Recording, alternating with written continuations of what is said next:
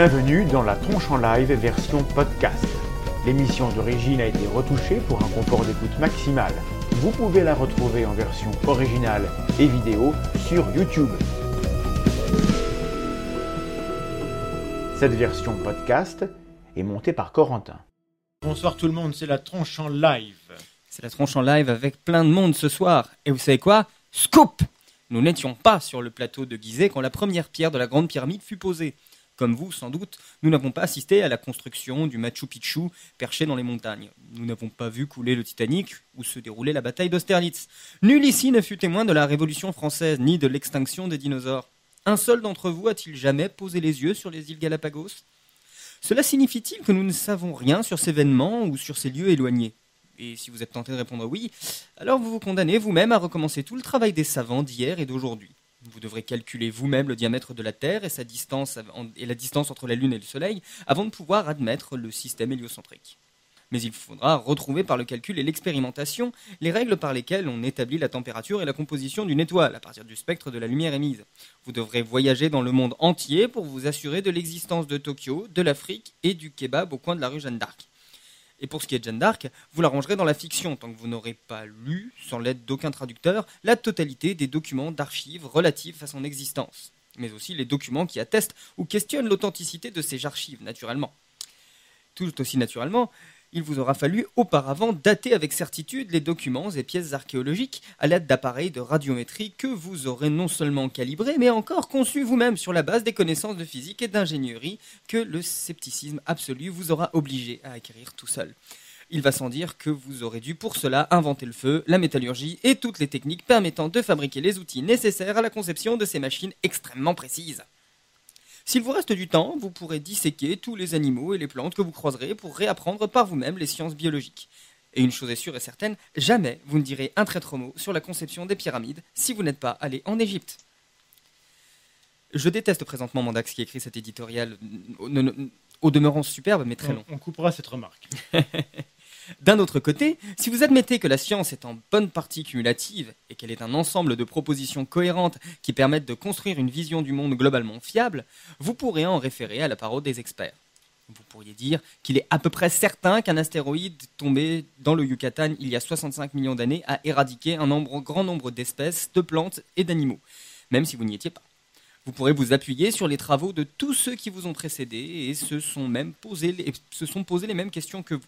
Que vous soyez dans le Cantal, en Californie, à Calcutta ou à Caracas, il vous suffira d'ouvrir un livre, une revue ou un document scientifique pour connaître les dimensions des pyramides avec exactitude, l'emplacement et l'orientation des pièces archéologiques trouvées dans telle ou telle tombe, les diverses versions des traductions, des cartouches et toute une multitude de faits sur que des gens intelligents ont interrogé avant pour pouvoir établir des théories sans qu'il soit nécessaire de vous déplacer sur la Lune, vous pourrez jouir des connaissances rapportées par ceux qui s'y sont rendus. Si vous êtes dans cette disposition d'esprit, vous aurez alors l'humilité de ne pas prétendre réinventer l'eau chaude à chaque fois que vous ouvrez la bouche. Vous aurez alors un peu plus de considération pour le travail des anciens. Vous aurez sans doute une meilleure compréhension de la nature de ce qu'on appelle une preuve scientifique. Et nous reviendrons ce soir sur ce sujet avec Darie Beliakov. Vous comprendrez comment on peut donner un âge à un édifice comme la pyramide de Khéops, et Irna viendra nous l'expliquer. Vous serez en mesure de comprendre pourquoi ce qu'on appelle les pyramides d'Amérique n'ont finalement rien à voir avec les tombeaux géants qui, bordent le Nil, et Zegat viendra dans l'émission vous le montrer. Vous disposerez d'un vaste corpus de connaissances grâce auquel vous pourrez vous protéger contre les illusions que peut produire le hasard et la rhétorique de ceux qui veulent nous manipuler.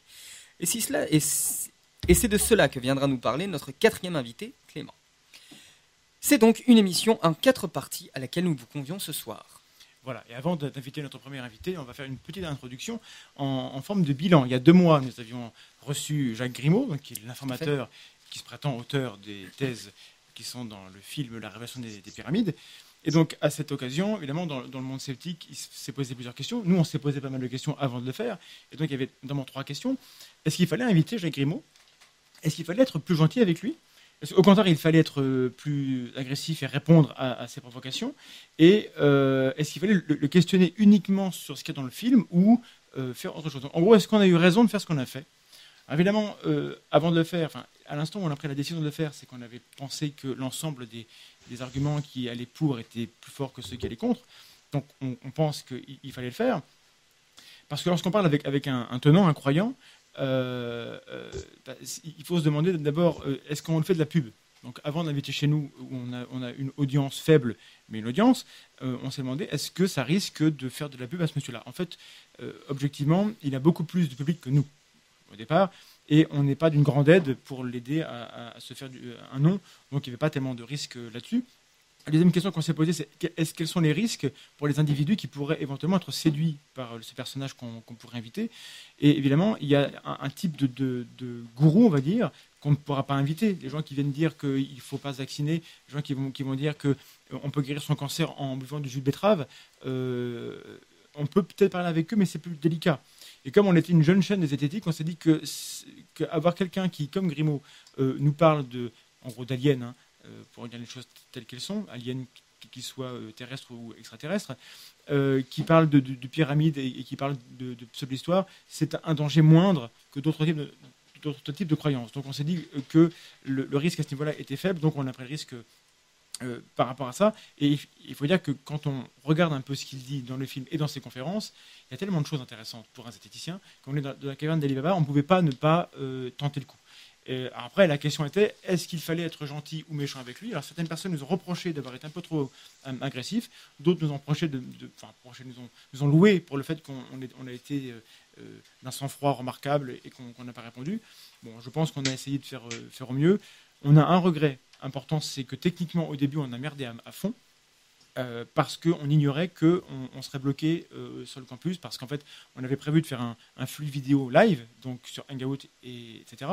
Sauf que euh, sur le campus, euh, c'était bloqué. On ne pouvait faire que, que du Skype entre nous, mais on ne pouvait pas diffuser euh, le hang- Hangout et, et tout ça. Ce qui fait que bah, on a eu des problèmes de connexion, on a pris du retard, on était extrêmement stressé. On s'est dit, ça y est, c'est foutu, ça n'aura pas lieu, on a bossé pour rien. Le stress était fort. Voilà, ce qui fait que pendant 20 minutes, euh, j'avais Vlad à côté de moi qui me tapait dans, dans- dans le bras, qui m'écrivait du calme sur un, un tableau parce que j'étais un peu sur les nerfs. Le Et le fait est que voilà, l'émission n'a pas commencé vraiment comme on aurait voulu que ça commence. Voilà, ça c'est un regret. Après, euh, en termes de, de politesse et, et compagnie, euh, il faut savoir qu'avant l'émission, M. Grimaud s'est répandu en insultes sur les réseaux sociaux. Ah, il nous a Euh, d'injures, c'était incroyable. Voilà, ce qui fait que euh, on a hésité à annuler l'émission un, un peu de temps avant, et donc on avait commencé à préparer une alternative qui est ce soir. On avait commencé à discuter avec différentes personnes compétentes par rapport aux questions qu'on se posait, et donc on s'est dit voilà, si, Grimaud euh, est intenable et, euh, et si vraiment c'est un, personnage grossier à ce point-là, on va annuler et on fera différemment. Bon, au final, on a réussi à, faire l'émission avec lui. Et du coup, on partait sur le principe qu'on allait parler poliment parce qu'on n'était pas là pour, euh, pour se faire la guerre. Et donc, il n'était pas question qu'on réponde à, ces insultes. Tout l'intérêt de la chose, c'était de montrer que nous, on était dans une position où on, se pose des questions, et du coup, on lui pose les questions à lui pour avoir des réponses. Alors, je pense que les gens qui ont vu l'émission auront vu le type de réponses qu'on a, qu'on a obtenues. Et du coup, ces questions étaient sur la méthode. Donc, on n'a pas posé de questions tellement sur le film, et beaucoup de gens euh, qui suivent Grimaud, qui, euh, des fans ou pas fans, enfin des gens qui, qui ont vu le film et qui étaient intéressés par ça, nous le reprochaient, et je peux comprendre qu'ils nous le reprochaient, parce qu'en fait, c'était ni un débat, cette émission, ni une analyse du film. On voulait savoir, est-ce qu'on peut faire confiance ou non à cette personne? Et pour ça, on a regardé ce qu'il fait, il fait des conférences, donc on a vu pas mal sur Internet, et on a, enfin moi, j'ai relevé des, points, euh, des, éléments ponctuels de ces conférences qui concernent des choses que moi je connais plus ou moins. Et donc la, taille des bébés- la taille du cerveau chez Néandertal, et puis une photo sur la Lune. Voilà, donc il y a tellement, tellement d'autres choses sur lesquelles on aurait, pu s'arrêter. Moi, j'ai cho- choisi ça parce que ça, je pensais que je pouvais trouver les sources et les références et, euh, et pouvoir arriver et montrer à Monsieur Grimaud, là, sur ça, ça, vous avez dit un truc qui n'est pas vrai. C'est pas agressif, hein, ça arrive tous les jours que les scientifiques se trompent, auquel cas bah, ils disent merci de m'avoir montré que je, je me suis trompé, merci beaucoup. Et après, euh, ils vous disent en, dans quelle mesure l'erreur qu'ils ont commise, elle est embêtante ou pas pour leur théorie. Ça peut arriver qu'une erreur euh, arrive, elle, mais qu'elle ne soit pas grave pour la théorie. Euh, un mauvais scientifique, c'est quelqu'un qui va vous dire non, j'ai pas fait d'erreur. Or, c'est ce qu'on a eu. On a eu Grimaud qui nous a dit non, j'ai fait aucune erreur, nulle part, jamais. Il n'a jamais reconnu euh, avoir fait le moindre erreur et il s'amusait souvent à nous, contredire juste pour, euh, pour nous contredire. Euh, voilà. Et donc la science, telle que nous on l'a définie, c'est la recherche systématique de l'erreur. Et vous pouvez peut-être trouver dans notre live numéro 9 avec Pierre Carnel justement cette, cette notion de- d'erreur et de comment, de comment on la gère. Voilà. Voilà quelle était la, la- la démarche qu'on avait, quel est le bilan qu'on peut dresser de cette émission du 5 février. Il y a évidemment plein, plein de, choses qu'on pourrait, pourrait dire en plus, mais par rapport à la, question que se posaient les, sceptiques et les tenants par rapport à notre démarche, voilà telle qu'était notre démarche. Et ce soir, on va essayer d'aller un peu plus loin, parce que nous, on n'est ni historien, ni archéologue, ni euh, on n'est pas grand-chose en fait. hein. On est juste des, sceptiques et on connaît un peu la méthode scientifique. Et ce soir, on a voulu parler avec des gens qui connaissent un peu mieux le terrain de- des croyances qui sont dans les, écrits de, de, Grimaud et compagnie, donc tout ce qui va être pyramide, tout ce qui va être euh, histoire, euh, etc., tout ce qui va être également les, pyramides d'Amérique. On en verra qu'elles ne sont pas vraiment des, des pyramides. Et donc ce soir, on, va- commencer à, à parler un peu de comment on prouve des choses en archéologie. Et pour ça, on reçoit Monsieur Dari, qui était déjà avec nous il y a quelques mois, puisqu'il était dans l'émission numéro 7, où on parlait des croyances en archéologie, et on on n'avait pas forcément euh, abordé ce thème de la preuve. Bonsoir Dari. Bonsoir. Et bah Dari, on t'entend pas en fait, mais ça va, ça va se régler tout de suite parce que Maxime a des doigts de fée. Alors, on va réessayer. Bonsoir Dari. Bonsoir Dari. On, on a, on a eu un début de phonème. Bon, bah écoute, euh, c'était c'est gentil d'être venu chez nous. Alors, à moins qu'il y ait un problème de câble, qu'est-ce qui se passe, Maxime? C'est étrange. Ah, Eh ben, écoute, on C'est mieux là? on t'entend très bien. On est très heureux Bonsoir, de Dari. Nickel. Eh ben, bonsoir à tous. Ravi d'être là pour la seconde fois avec vous. Et donc, euh, Donc je là, ne c'est- sais pas si vous m'entendez toujours. On t'entend très très bien. On t'entend très très bien. Alors, est-ce qu'en deux mots, tu, tu nous rappelles ce que tu fais? Comme ça, les gens vont, qui, qui n'ont- qui vont, vont te- vont te situer. Tu es un YouTuber, comme on dit, tu es un vidéaste. Oui, tout à fait. Je, je squatte la chaîne Temps Mort où je parle d'histoire, d'archéologie et de, de mythes et d'idéologies reprises dans l'histoire. Euh, parce que l'histoire, c'est, ça a des grands fondements politiques et j'ai une formation en archéo. Je suis spécialiste en archéo minière principalement et euh, archéo industriel plus largement. Et voilà. Et voilà. Et donc, tu connais un petit peu la manière dont, dont- dont- dont ça fonctionne en, en archéologie. Et ce, Tout ce à dont- fait. ce dont on parlait dans l'édito, c'est que, évidemment, euh, en histoire et en archéo, on n'était pas là. Par définition, parce que les gens qui ont plus de 10 000 ans, c'est rare. Euh, et donc, malgré tout, on sait des choses. Et on sait pourquoi on sait les choses. On n'est pas uniquement dans des scénarios où on se dit, tiens, il a, il a dû se passer ça, ah, ce serait cool que ce, ce soit vrai. Alors, comment est-ce qu'on fait en, en archéo pour dire, ça, on a une preuve que c'est vrai? En gros, Bah déjà, il y a deux types de preuves en archéo. Il y a la preuve qui va être datante et il y a la preuve qui va être juste de la preuve factuelle. Euh, si je prends un exemple, euh, trouver un outil sur un site égyptien, c'est la preuve que ces outils-là ont existé. Si je prends le cas de la coudée, si je prends le cas des équerres, des traîneaux en bois ou autres, si on trouve ce genre d'outils dans des fouilles archéo, ça nous prouve que les outils ont existé à une certaine époque. Mais oui. La preuve datante, c'est une preuve qui va être obtenue par, euh, bah, par datation euh, physico-chimique en général. Donc ça peut être du carbone 14, ça peut être de la thermoluminescence, ça peut être euh, de la dendrochronologie. Donc euh, étudier les cernes des arbres, Voilà. histoire de, de savoir à quelle saison on est, parce qu'on peut dater à la saison près en dendrochronologie, ce qui est assez exceptionnel. Dendros, c'est l'arbre, hein, c'est ça. Ouais, tout à fait. Voilà. Euh, et donc, bah, tout ça, ça va nous, ça va nous donner des preuves. Autant sur les, les objets qu'on peut trouver, autant Mhm. sur les dates qu'on peut trouver. Et avant l'invention de l'appel mécanique, quand on veut faire des fondations pour un bâtiment, en général, on remblait par-dessus les anciennes constructions. Donc, avant l'invention de l'appel mécanique, euh, on ne creuse pas pour faire des fondations. Ce qui fait que c'est pour ça qu'en archéo, on a tendance à dire que plus on va profondément et plus on remonte dans le temps. D'accord. En fait, les villes se bâtissaient euh, par strates, c'est ça? Ouais, c'est un peu ça, ouais. Ça, ça, ça s'empilait. Ouais, parce que c'est plus facile de. Si on prend l'époque romaine, par exemple, hein, c'est plus facile d'incendier une place de, de forum, de ramener euh, des gravats et puis de, de, de remblayer sur euh, 50, 60 cm, et puis de reconstruire sur des trucs qui ont été posés à plat. D'accord. Alors que si on doit creuser pour enlever les anciennes fondations et refaire des trucs propres, euh, c'est pas possible parce qu'on n'a pas les moyens euh, humains pour. Mais on va te dire qu'il n'y a, il y a pas- a tout ça dans le, plateau de Gizeh. On n'a pas, euh, on n'a pas d'éléments construits en dessous des. Donc, ce ce ce ce Bah, dont tu parles là, c'est pas des choses. Est-ce que est-ce que c'est des, des- comment ce type de construction empilée Est-ce que ça marche pour les sites archéologiques dont on nous parle dans, dans, dans ce film? Alors, euh, pour les pyramides euh, en elles-mêmes, je ne sais pas, puisqu'on ne peut pas fouiller en dessous des pyramides, hein, c'est un peu illégal. Même si, au pied du sphinx, je crois qu'il y a des, des carottes qui ont été faites pour euh, connaître l'état du sous-sol en dessous du sphinx. Alors, je, je précise, ça ne veut pas dire qu'il y a un potager, ça veut dire qu'on a fait un, Ah oui. un carottage. Donc euh, on a, on, a, on a creusé, on a prélevé des, des- des cylindres sur co- combien? Quel- Quelques mètres? Quelques di- dizaines de mètres? Ouais, quelques. À mon avis, pas plus d'une dizaine de mètres, peut-être Voilà. 12 mètres grand max. Mais, qui euh, permet de savoir voilà, euh, s'il y a des strates en dessous, s'il y a des choses, euh, des, des structures euh, sous le sphinx. Oui, tout à fait. Hmm. Mais ce qui est intéressant, c'est de fouiller autour des pyramides. Parce que les pyramides sont posées sur certains types de sols. Et ces couches, enfin, ce qu'on appelle en archéo une couche stratigraphique, donc ça va être une couche du sol qui est reconnaissable et qui s'étale un peu sur, euh, sur tout un bout de terrain. Mhm. Ces couches stratigraphiques, on peut les suivre. Et c'est Mhm. comme ça que ça fonctionne en archéo. En général, on suit couche après couche, parce qu'une couche est euh, représentative d'une époque.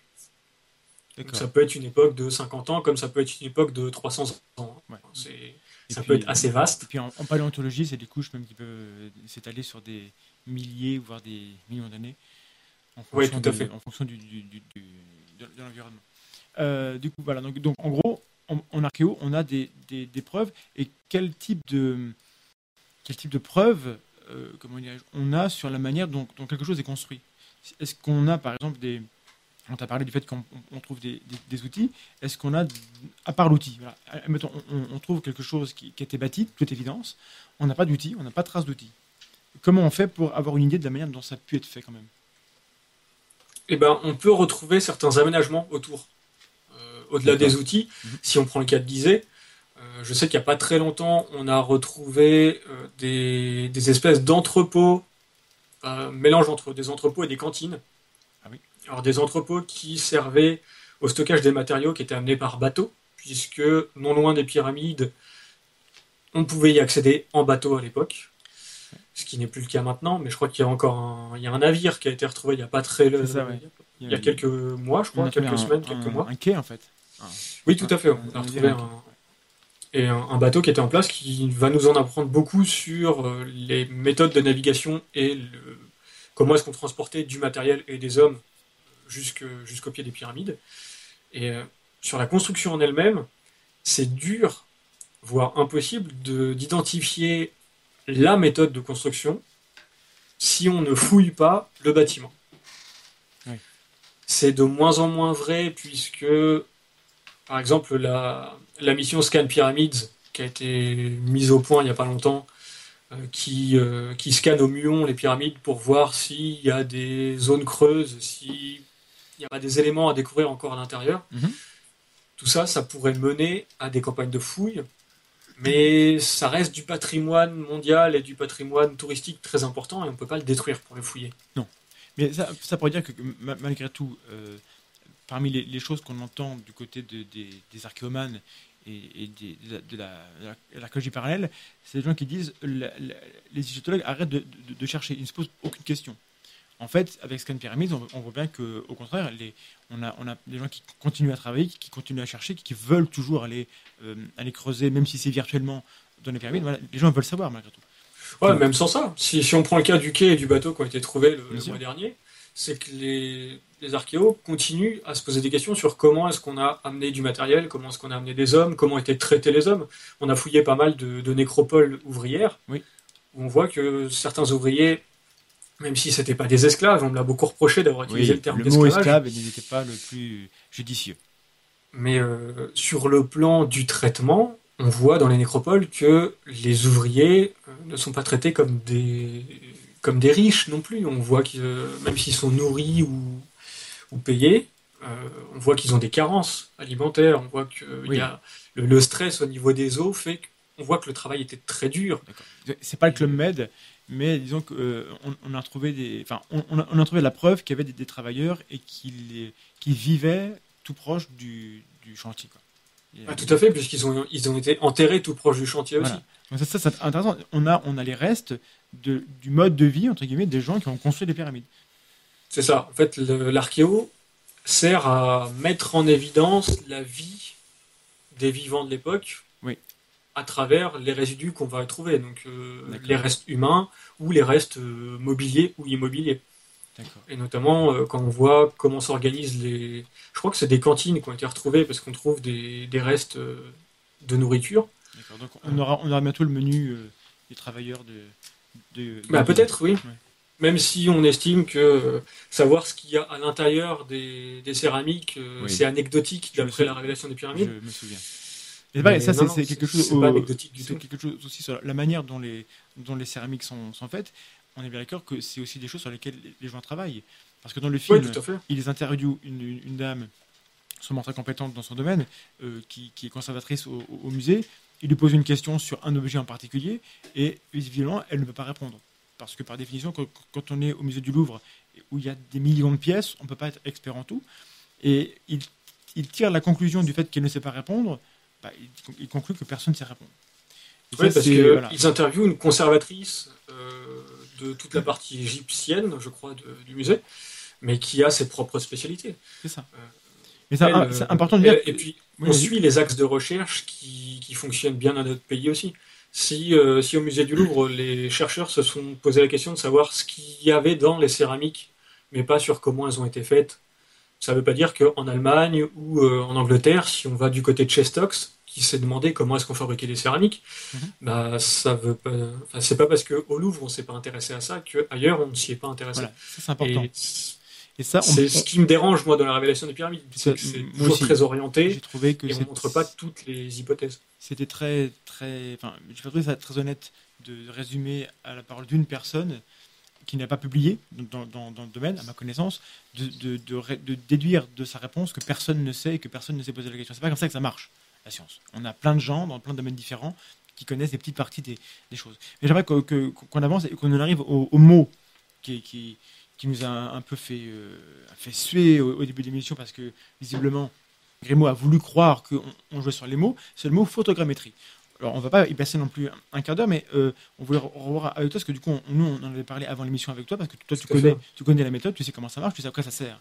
Et quand, et je fais juste le résumé de ce qui s'est passé lors de l'émission, on, on a fait remarquer à, à M. Grimaud qu'il utilise le mot photogrammétrie en parlant du travail de M. Christopher Dunn, euh, qui, qui servait, avec cette méthode, il aurait démontré la parfaite symétrie d'une grande statue euh, à Luxor, je crois. Euh, le problème qu'on a, c'est que lorsqu'on regarde le livre de Dunn, et tu pourras nous le dire, le mot n'apparaît pas, et c'est pas le problème du mot en soi, c'est que le mot derrière, il veut dire quelque chose, il veut dire qu'il y a une méthode. Donc s'il n'y a pas le mot, c'est qu'il n'y a, pas la méthode. Et du coup, on ne peut pas se prévaloir d'avoir utilisé une méthode si on n'a pas utilisé. C'est comme dire, euh, j'ai- fait une photographie euh, en infrarouge, quand en fait on a, on a juste pris une photo avec un téléphone portable, c'est pas la même chose. Et Grimaud nous a dit, la photogrammétrie, c'est une manière de présenter un résultat.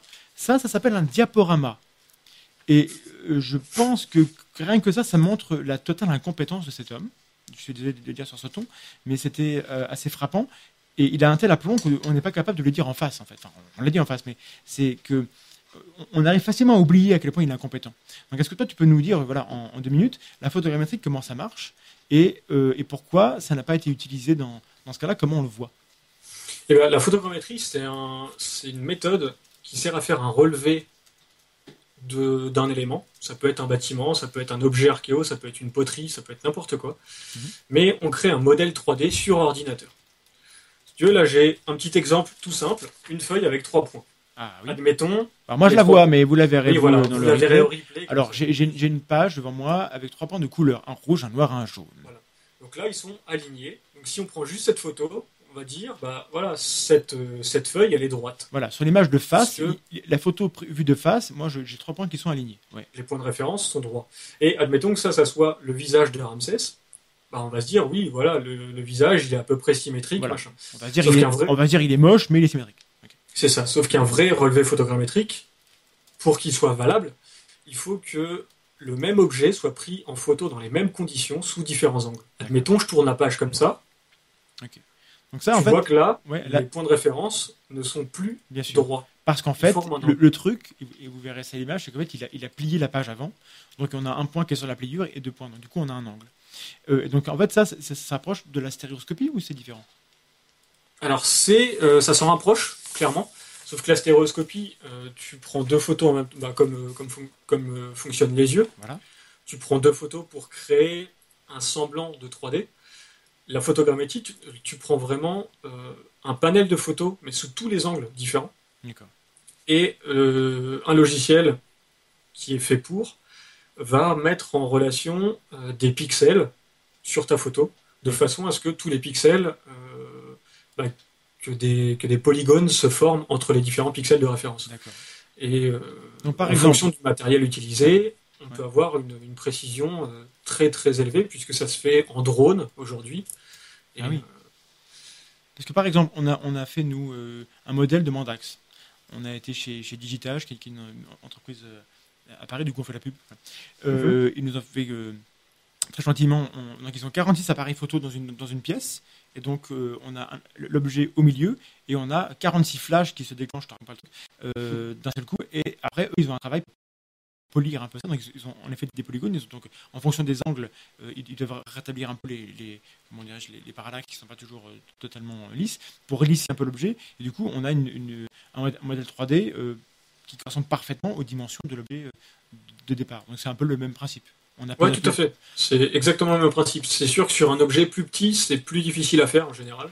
Voilà. Mais du coup, Mais, euh, alors comment sur on, Ramsès, il n'y a pas de problème. comment on sait qu'il n'a pas fait ça, Don, sur Ramsès?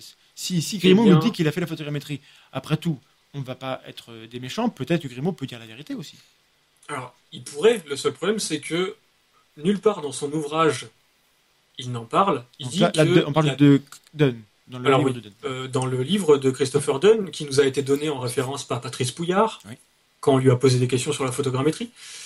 Euh, Est-ce que tu parles il du bouquin où donne- est-ce qu'il dit que la pyramide est une centrale électrique Euh, non, non, c'est dans l'autre ouvrage où il dit. Oui, euh, parce que les, les références scientifiques de, de Pouillard et, et Grimaud ont, ont la fâcheuse tendance à dire aussi des trucs un peu étranges dans d'autres bouquins. Je précise juste parce que les auditeurs ne connaissent pas Chris Dunn. Oui, c'est ça. Donc, Chris. Dunn, euh, bah, allez, tapez ça sur, sur Wikipédia euh, ou, ou ailleurs.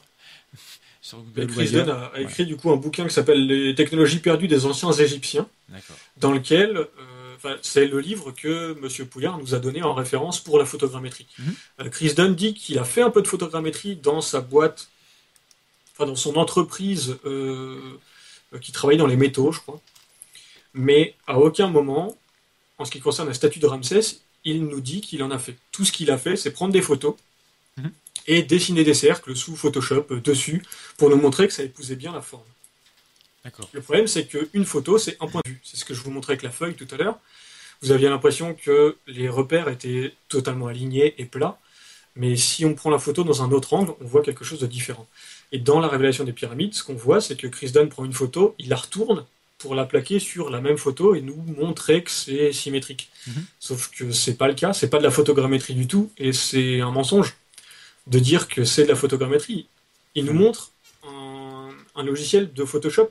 Il aurait pu nous montrer euh, AutoCAD 3D, qui est un logiciel libre de. euh, non, il n'est pas libre celui-là, autant pour moi. Mais euh, un logiciel de photogramme où il aurait pu nous faire tourner un modèle 3D de la tête de Ramsès. Oui. Et là, j'aurais rien dit contre. D'accord. Oui, problème, alors, en- en- encore une fois, nous, on- n'est pas contre l'idée que éventuellement la, la statue soit en effet d'une symétrie euh, remarquable. C'est possible. Bon, il se trouve que quand on regarde les images, euh, je ne sais plus qui, euh, c'est sur Newtek ou c'est ou c'est toi, je ne sais plus, qui, qui s'est amusé à, à tracer des cercles pour comparer sur une grille. Alors, c'est Christopher Dunn. C'est directement lui qui, C'est dans a l'ouvrage de Christopher Dunn. Et quand on voit ça, déjà, on voit bien qu'il y, a- qu'il y a un décalage. Alors, évidemment, c'est une belle statue. Il n'est pas question de dire que le mec était nul. C'est- impressionnant comme, comme statue. Mais quand on regarde le, le- le niveau de, de- de symétrie, l'image qu'on avait partagée sur la, et, et- et qui est sur la page événement euh, d'il y, a- d'il y a deux mois, on voit bien qu'il y a un décalage, que, que le, qu'on n'est pas au micron, on est à l'ordre du millimètre, voire un peu plus. Et, euh, et c'est pas grave. Encore une fois, ça reste un très très bel ouvrage mais on est loin de la précision microscopique ou nanoscopique qu'on nous vend à longueur de temps dans, le film. Donc il y a vraiment un décalage entre la prétention qui est celle de- des gens du film et puis l'ouvrage en tant que tel qui correspond. bah, euh, euh, on regarde euh, un- une statue de Michel-Ange, on sait que c'est pas les aliens qui l'ont fait. Et moi, je suis impressionné quand je vois les, les statues des artistes. Heureusement qu'on est impressionné, les mecs, c'est leur travail, quoi. Ah oui, et puis euh, Ramsès, c'était pas un- c'était pas juste un paysan du coin non plus. hein. Ah oui. Quand, quand on t'engage en tant qu'artisan spécialisé pour réaliser la statue d'un gars qui est quasiment un dieu, euh, ouais, bah heureusement que tu fais des trucs propres parce que sinon, je pense que tu te prends des taquets dans la tronche assez vite, euh, mine de rien. Ça, j'aurais casé tronche aussi dans le live. Ah bah, chaque fois, je le fais, je suis Ah bon. J'ignorais que, que tu avais ce, ce défi euh, intime euh, Ouais. lancé. Alors, euh, comme on a plusieurs invités, on ne va pas passer beaucoup plus de, Ouais, temps. de. Euh, J'aimerais qu'on on s'arrête juste parce que tu, tu avais relevé après le live l'usage particulier, parce que tout est particulier dans le vocabulaire de M. Grimaud, de, de la didactique. Parce que, euh, pour, pour rappel, il nous disait que, euh, voilà, allez vérifier vous-même euh, tel, tel endroit. Je vous dis pas ce que c'est, mais par exemple, la, la théorie de Darwin est fausse parce que, parce que Ratopnu est, est tardigrade, et je ne vous dis pas pourquoi, allez sur Wikipédia, parce que c'est de la didactique. Bon, alors nous, euh, sur le coup, on s'est dit, on va pas tout discuter les mots, mais euh, vas-y, euh, tu as un truc. le truc, c'est que Grimaud se- s'est clairement placé euh, à la place du professeur lors de votre live du 5. Un petit peu. Euh, à chaque fois, il vous a dit, euh, enfin, il t'a dit à toi, si t'étais mon élève, je te, je te laisserais pas faire une thèse ou je ne sais plus quoi. Oui, oui. C'est ça. D'ailleurs, Et heureusement, on l'a pas attendu pour la faire, hein, Vlad et moi, nos, nos- nos- nos thèses, et lui, je ne pense pas qu'il en ait encadré une seule. Moi, c'est voilà. Et le truc, c'est que euh, moi, je suis, je suis en plein dans les concours de l'enseignement, puisque j'ai passé mon CAPES il y a quelques temps. Et la didactique, c'est euh, prémâcher le travail universitaire de façon à offrir aux élèves quelque chose de compréhensible. Ah, donc c'est pile l'inverse alors. C'est pas du tout euh, balancer des thèses et des milliers de pages Wikipédia aux gens en disant démerdez-vous pour trouver ce qui est intéressant là-dedans. Justement, c'est fouiner nous-mêmes dans toutes ces millions de références pour leur sortir les 3-4 références qui vont leur être utiles pour comprendre le sujet. Eh. Et après, c'est à nous, en utilisant la pédagogie, de rendre ce cours intéressant. Mais il pourrait te dire qu'il l'a fait? Il a, il a il a dit allez voir les deux pages Wikipédia. Maintenant, puisqu'il te dit les seules choses qui peuvent invalider la théorie de Darwin, c'est le tardigrade et le ratopnu, mais je ne te dirai pas pourquoi. Je veux Ça. plus entendre parler de ces animaux. Mais Oui. genre vraiment, je veux plus jamais entendre S'il parler vous de ces plaît, animaux. les gens dans le chat, euh, je ne vois pas le chat moi, mais je, je sais que Vlad, depuis deux mois, à chaque émission, vous sortez au moins trois ou quatre fois Ratopnu tardigrade. Il, il, il, il, va, il, va, il va dépérir ce Je suis en garçon. PLS. Il n'aime, il, il n'aime pas ces animaux. Il en plus, il les trouve laids. Donc, s'il vous plaît, euh, Renouveler les running gags. Voilà, oui, faut- voilà. Trouvez on- des nouvelles blagues. Vous êtes, vous êtes des gens désopilants. on va, on va en trouver d'autres. Voilà. euh, est-ce que toi, tu as, euh, pour, pour faire un petit bilan de, de- de l'émission, est-ce qu'il y a quelque chose que, que tu as remarqué, que tu voudrais faire, euh, que tu voudrais partager avec nous euh, sur, sur l'émission du, du 5 Et toi, quand est-ce que sort ton, euh, ton deuxième épisode sur euh, LRDP Euh, quelque chose que je pourrais faire remarquer, euh, bah, le- la volonté de Grimaud qui veut faire de la photogrammétrie sur les photos de la Lune, par exemple. Ça, j'ai beaucoup aimé. C'était très beau. Ah, j'ai Ah. ri intérieurement. Oui. Il veut faire une étude photogrammétrique pour prouver que la photo n'a pas été prise sur la Lune, sachant qu'on ne peut pas faire de photogrammétrie avec des photos qui ont des sujets différents. Oui. Donc l'étude est impossible à faire. Donc, euh, mais il a dit qu'il nous prouverait avec une bonne étude photogrammétrique Oui, mais, que, tu sais, c'est fait. Donc j'attends. Un, un homme capable de te prouver que les nombres ra- irrationnels n'existent pas, il peut te prouver euh, par photogrammétrie que les hommes ont bâti sur la Lune. Enfin, il n'y a pas de problème. À un moment donné, il n'y a plus de Mais limite. le truc, c'est que si on place une photo, bah, celle qui était remise en question, si on place cette photo-là dans un logiciel de photogrammétrie, bah, on va obtenir une surface plane C'est ça. parce qu'il n'y a pas d'autres photos de référence. Et c'est ça que M. Grimaud ne comprend pas sur cette méthode. Oui, de toute évidence, il, est il la- ne la sait pas ce qu'est la photogrammétrie. Mais non, c'est la faute à la Et parallaxe. je pense que toute personne de bonne foi peut, peut se rendre compte. Après, c'est pas grave, il n'est pas obligé de tout savoir. Juste, quand moi je ne sais pas, je ne prétends pas que je sais. Et je sais bien C'est pas faux. Ouais, c'est pas faux. hein. Ça, ça- merci, Perceval. euh, du coup, euh, mon cher Dari, on, va te laisser là. On, on essaiera peut-être à la fin de l'émission de, de refaire un Skype ensemble avec les autres invités, mais comme la connexion là marche bien, on va pas tirer sur la corde. On, on va, on va te remercier. On va peut-être passer directement à la, à la pause musicale. Et juste après, on va recevoir Madame Irna, qui est une blogueuse et qui aussi euh, qui enseigne euh, en histoire. Et on va vous parler des pyramides euh, un peu plus en détail. Merci beaucoup, Larry. Et ben à tout à l'heure. Très bien. on alors, Vlad, qu'est-ce qu'on fait de la Et- musique Parce que là, là on, a une- on a quand même une grande surprise au niveau de la musique. hein. Oh là là. Ah, on commence directement par ça. Ah bah oui, hein, c'est la grosse surprise. Oh bah oui. Eh ben, euh, le, le hasard des calendriers voulait que je travaille dernièrement sur une euh, composition pour, euh, bah, pour le 7 barré, mon autre émission, qui parle justement de, de néo-évémérisme, donc la théorie des Comment que anciens c'est pas astronautes. possible la coïncidence? Grosse coïncidence. Non, le- c'est c'est vraiment une coïncidence. Le morceau n'est pas complètement terminé, donc là, je, histoire de, histoire de marquer le coup, je voulais proposer une pré-prod du morceau à venir. Donc euh, le, le mixage est inachevé, mais ça donne une assez bonne idée de ce que ce sera. Comment Et ça s'appelle Away. Away de Vlad Tapas. Voilà, projet mental hurlant.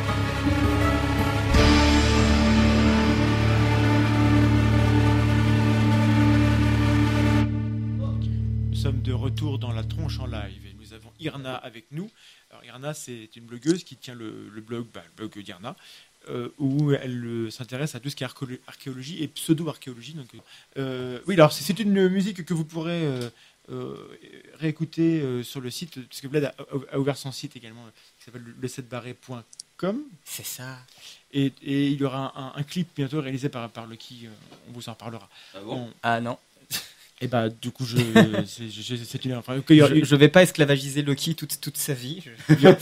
Bon, en tout cas, il y aura un clip tôt ou tard sur cette musique et donc on, on qui va sortir d'ici deux semaines sur la chaîne du Voilà. 7 barré. Et comme ça touche un peu à des thématiques Z, ben on, on la partagera. Alors Irna, donc j'ai j'ai expliqué que tu, tu- tu avais un blog. Est-ce que tu peux nous le présenter en, en- en deux mots? Qu'est- Qu'est-ce qu'on trouve comme information sur ce blog? Oui, ben bonsoir tout le monde. Euh, donc oui, c'est un blog qui est vraiment euh, consacré à la pseudo-archéologie. Euh, moi, je suis euh, géomorphologue hein, de formation, euh, agrégé de géographie, j'enseigne euh, l'histoire et la géographie. tu, tu me diras ce que c'est que la, la- la géomorphologie. parce que La géomorphologie, la science du relief de la Terre. Donc, Le relief. C'est cheval sur la géologie, la science du paysage. Et c'est ce qui m'a amené à m'intéresser en fait à de fausses pyramides, les soi-disant pyramides de Bosnie, qui sont Oui. des collines euh, de forme un peu triangulaire. Et donc c'est comme ça que j'en suis venu euh, à la pseudo-archéologie. Bon, par ailleurs, je m'intéresse à l'archéologie depuis longtemps. C'est un petit peu un hobby, euh, même si c'est pas ma profession. Voilà. Donc, enfin, sincèrement, allez voir ce, ce blog qui est très bien documenté et où on a plein d'explications extrêmement claires. Et, voilà, ça, dépoussière bien les, choses. Donc, si vous croyez aux pyramides bosniaques, par exemple, si vous avez entendu parler de ça et que vous vous dites euh, Ah vache, c'est incroyable, euh, en effet, c'est incroyable au sens propre. Et Irna vous montre pourquoi dans son blog. Voilà. Et donc ce soir, on va s'intéresser aux pyramides donc, de, de qui sont dans, dans LRDP parce que moi, je sais que dans les, dans les retours qu'on a, on a, beaucoup de commentaires après cette émission. On a notamment des gens qui nous ont dit, qui nous ont dit mais euh, d'abord, comment on sait que c'est des tombeaux? Parce qu'il n'y a jamais eu de momies retrouvées dans les pyramides. Voilà, ça, c'est des choses que nous, on, on entend. Et moi, je, je ne sais pas si c'est vrai ou pas. Alors, du coup, on s'est dit, Erna va nous répondre. C'est effectivement quelque chose qui revient souvent. Alors déjà, il faut quand même euh, remettre un petit peu les choses en contexte. Euh, LRDP parle de la pyramide de Gizeh. Les pyramides, il y en a une centaine connues, plus euh, quelques-unes qui sont probablement encore à découvrir. On parle des pyramides d'Égypte Oui, oui, en Égypte. hein. Mhm. Et parmi cette centaine, il y en a au moins une trentaine de grande taille, hein, donc plus de 80 ou 100 mètres de côté. Et d'autre part, leur construction, elle s'étale de la troisième à la treizième dynastie, en gros, même s'il y en a une, il y en a eu quelques-unes ensuite un petit peu plus tard, c'est-à-dire du 27e au 17e siècle, sur une période de presque 1000 ans. Hein, donc c'est pas euh, à un moment de très très précis de l'histoire de l'Égypte, ça Mhm. correspond à une très longue période. Euh, alors deuxième chose, ces pyramides, elles sont jamais isolées. Elles sont toutes insérées au sein d'un complexe funéraire, hein, un complexe pyramidal. On, retrouve ce type de complexe pour toutes les pyramides de l'Ancien Empire. Euh, on en retrouve également pour certaines mastabas de la troisième dynastie. Euh, C'est-à-dire qu'en un- fait, autour un- un de la mastaba, pyramide, Voilà, un mastaba, un quoi mastaba, oui, c'est la, la première forme des, des tombeaux égyptiens, c'est-à-dire une sorte de construction rectangulaire qui surmonte la chambre funéraire enterrée. Donc, euh, c'est une sorte d'ancêtre des pyramides. précède, Voilà, qui précède Ouais. les pyramides, mais qui a continué à être construit euh, à côté des pyramides pendant très longtemps, hein, qui n'a pas disparu avec la- l'arrivée des pyramides. Donc toutes ces pyramides, elles sont au sein d'un complexe où on trouve en fait deux temples, hein, euh, un temple bas ou temple de la vallée. Alors dans le cas de euh, la pyramide de Khéops, on a retrouvé des traces de ce temple bas euh, sous la ville moderne du Caire, hein, donc on sait qu'il existait. Et il est toujours à une certaine distance de la pyramide. Pour Khéops, il est à peu près à 700 mètres de, de la pyramide. Il est relié ensuite avec une chaussée qui était peut-être couverte à un temple haut. hein. donc il y a le, le deuxième temple, Mhm. le temple haut, le temple funéraire qui était réservé au, au culte. euh, qui lui était à proximité de la pyramide. Donc euh, on voit son emplacement dans le film RDP puisque le, le, bas- le dallage de basalte noir qu'on aperçoit dans le film, euh, c'est en fait le dallage du temple funéraire. Donc, Ah, il, il était tout con- contre la pyramide, Il c'est ça était tout contre la pyramide. Voilà. Et ça, comment on sait que c'est des temples euh, euh, destinés à un culte funéraire? Ah bah parce qu'on a retrouvé certains de ces temples en bien meilleur état, donc avec euh, des- le, le lieu de culte, avec euh, pour des temples, par exemple dans celui de Képhren, on a retrouvé les, les statues de- du roi, on a retrouvé des, des, des fresques, des représentations du culte, euh, hein, donc on a énormément d'éléments, euh, pas pour Khéops, mais pour euh, plein d'autres pyramides, on a les, les éléments qui nous indiquent qu'il y avait effectivement euh, ce culte sur ces deux temples, donc le temple du bas qui était au cœur d'une véritable ville où vivait en fait toute une administration du temple, hein, de, de gens qui consacraient leur vie, euh, des, des officiels, le, le clergé, quoi. Voilà, pas seulement clergé, mais euh, des, euh, des, des paysans, des ouvriers, des artisans hein, qui travaillaient pour le temple et pour le culte du, du roi. D'accord. Et puis le temple haut qui lui était euh, fermé et réservé donc Mais aux, ça, aux- aux religieux. c'est intéressant, mais du, du coup, ça, ça veut dire que on a de, un vrai faisceau de preuves pour dire que clairement, c'est bien un, édifice à but funéraire, parce qu'on a des oui. temples. Donc ça, comment, ça, comment ça se fait que certaines personnes vous disent que non, c'est pas vrai? Enfin, je sais pas, je, Alors, je comprends euh, pourquoi il y, a- il y a autant de gens que- qui ont l'air de, parce de douter. qu'effectivement, on n'a pas retrouvé de momie euh, intacte, complète, à l'intérieur de pyramides. Euh, Il faut savoir quand même qu'on n'a pas retrouvé non plus euh, beaucoup de tombeaux, même les tombeaux cachés de la vallée des rois. hein, on n'en a pas retrouvé beaucoup intacts.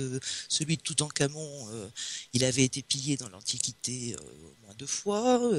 Celui de d'Amenénopé euh, à Danis avait également été pillé, même si on a retrouvé pas mal d'objets. Même, Euh, donc, même, il a- Toutankhamon, il, me semblait, moi, de, de ma, Euh, il a été visité, oui, il a Ah, été dans ma grande visité. naïveté, j'étais persuadé que c'était- le seul qu'on avait trouvé intact. Non, en fait, même pas lui. Non, non, il a été visité dans l'Antiquité, mais juste après, en fait, euh, Ah oui. l'enterrement de Toutankhamon. Donc, euh, le, le clergé a dû intervenir et euh, euh, rétablir l'ordre, remettre euh, un certain nombre d'objets, mais on sait qu'il a été visité dans l'Antiquité. Donc, en fait, il y a très très peu de tombes égyptiennes intactes, pyramides ou pas pyramides. Alors par contre, euh, ce qu'on a euh, dans euh, beaucoup de pyramides, c'est des traces de pratiques funéraires. Et même s'il n'y a pas de tombeau intact, on a des sarcophages. Il y a une statistique qui a été faite. hein. Si on prend les 26 grandes pyramides retrouvées à peu près en bon état, il y a 92% qui contiennent un sarcophage. Hein, donc il y a des sarcophages quasiment partout. Il y a dans beaucoup de pyramides euh, plus des deux tiers euh, du mobilier funéraire. Donc je sais pas moi des vases canopes par exemple, euh, hein, qui ont été les, les vases où Mhm. on On met les organes? servait les entrailles du pharaon, hein, euh, qui ont été retrouvées, parfois cassées. euh. On a retrouvé très souvent dans plus de la moitié des pyramides des morceaux de momies. Hein, en mauvais état, abîmés, parfois simplement des fragments, un bras, une mâchoire. Mais bon, ça, ça veut dire que Ouais. euh, Donc, Il y, a- il y a tout ce qu'il faut pour. pour euh, voilà, il y a mais la, Est-ce que c'est des preuves dé- dé- déterminantes, définitives? A des gens qui veulent. Alors- Par, par exemple, si, si tu me dis que parfois il n'y avait pas de sarcophage, est-ce que ça veut dire qu'il n'y en a jamais eu ou qu'ils que- ont été là oui, et qu'ils ont été Il y a volés? des, des pyramides qui n'ont probablement jamais été achevées. D'accord. Euh, Mais du coup, euh, quand on écoute Grimaud, parce que ça, ça peut-être les gens ne le savent pas, mais en conférence, il dit des choses relativement euh, étonnantes et bien plus étonnantes que ce qu'il y a dans le film. Il raconte notamment que les sarcophages ne sont pas du tout, même quand il y en a, c'est pas du tout, du tout des, des tombeaux. Que c'est des, des endroits qui servent, et là je, renvoie à Stargate le film, qui sont des endroits où en fait les gens euh, se chargent en énergie solaire quoi, pour, pour, pour se régénérer et pour vivre plusieurs centaines d'années. Ça c'est ce qu'il dit. Hein, vraiment. oui, bon, bah, ça, il faudrait peut-être qu'il le prouve. hein, si- euh, ce qu'on constate, c'est qu'il y a des sarcophages dans lesquels on a retrouvé des, des fragments de cercueils, euh, des momies. Donc, D'accord, euh, ouais. on sait qu'il y a eu des sarcophages utilisés. euh, Donc on sait qu'au moins certains ont eu à l'intérieur des corps et des momies. Ça on le sait. Bien sûr. Donc après, donc, donc, l'hypothèse la, la plus, la, la plus simple, c'est de penser que le sarcophage il sert à ça, plutôt Bien que d'imaginer le- qu'il sert à autre chose en fait. En archéologie, bon, je sais pas si c'est ce que disait un petit peu euh, Dari tout à l'heure, mais en archéologie, on a rarement des preuves absolues. On a des faisceaux d'indices, on a des, des, des indications qui semblent toutes converger dans le même Et sens. ça, Et là, c'est le cas. c'est hyper important parce que le, le statut Voilà. de la preuve, c'est quelque chose qui, qui peut être un petit peu euh, difficile à. Oui, bah, à comprendre. pas Mais avoir une preuve voilà. au sens euh, physique. Mais ou, même, euh, mais, même, mais même en physique ou en, en biologie ou en quoi que ce soit, on n'a jamais de preuve absolue parce que peut-être que la question était mal posée. Donc, euh, à un moment donné, euh, on a un, un état de l'art où on a un niveau, on a un curseur de vraisemblance, on a un niveau de preuve, on estime qu'on est très très fondé à penser ceci ou plus ou moins. voilà. Et en l'occurrence, pour, pour la, la na- nature des tombeaux des pyramides, je ne vois, à ma, connaissance, mais j'avoue ne pas connaître beaucoup, mais toi tu t'y connais beaucoup plus, a priori, il n'y a aucune raison de douter que ce soit autre chose que des tombeaux. Il n'y a, pas d'hypothèse alternative valable. Alors, par contre, euh, leur fonction était probablement plus complexe que ça. C'est-à-dire que c'est peut-être pas seulement des tombeaux. Il y a une fonction religieuse et probablement une fonction politique. Hein, le fait d'avoir Oui. choisi de construire euh, euh, des tombeaux en forme de pyramide, il y a tout un symbolisme religieux derrière, hein, Bien sûr. Hein, qui est le symbolisme de, de la, la colline primordiale euh, euh, dans la, la- la- la cosmogonie euh, Voilà, de- de- égyptienne. Il y a probablement une fonction politique d'unification du pays, hein, dans le cadre de l'unification de la haute et de la basse Égypte, pour avec un programme de grands travaux, grands ça, travaux, qui, On connaît ça même à- commun à l'ensemble, voilà, à l'ensemble de la population. Mais euh, c'est quand même des fonctions annexes. La, la fonction principale euh, reste la fonction funéraire. hein. D'accord. Et justement, puisque ce sont des tombeaux, et puisqu'on a euh, une grande pyramide euh, qui est appelée la grande pyramide dans le film, parce qu'il refuse de l'appeler Khéops. Oui. euh, parce qu'il prétend, et, et, et c'est pas le seul, il y a, il y a une, toute une tradition, et tu la connais mieux que moi, de gens qui prétendent que ça n'est pas du tout une pyramide qui a été construite par et pour Khéops. Euh, alors, malgré tout, ça fait longtemps. Alors, je- on, on a trouvé un, un cartouche, il y a, il y a quelques- enfin, on a, pardon, on a trouvé euh, des textes il y a- quelques temps qui parlent de l'horizon de Khéops, tu vas nous en parler mais avant cela, on avait d'autres preuves, parce que ça fait longtemps qu'on pense que, que c'est Khéops. Ça et ça remonte à très très loin, en fait. Euh, oui, l'attribution à Khéops, elle est traditionnelle. Elle remonte en fait à des textes de l'Antiquité, puisqu'on la trouve chez Hérodote, donc au 5e siècle avant Jésus-Christ. On la trouve chez Manéthon, euh, qui était un, donc un historien égyptien du 3e siècle avant Jésus-Christ. On la trouve chez Iodore de Sicile. Euh.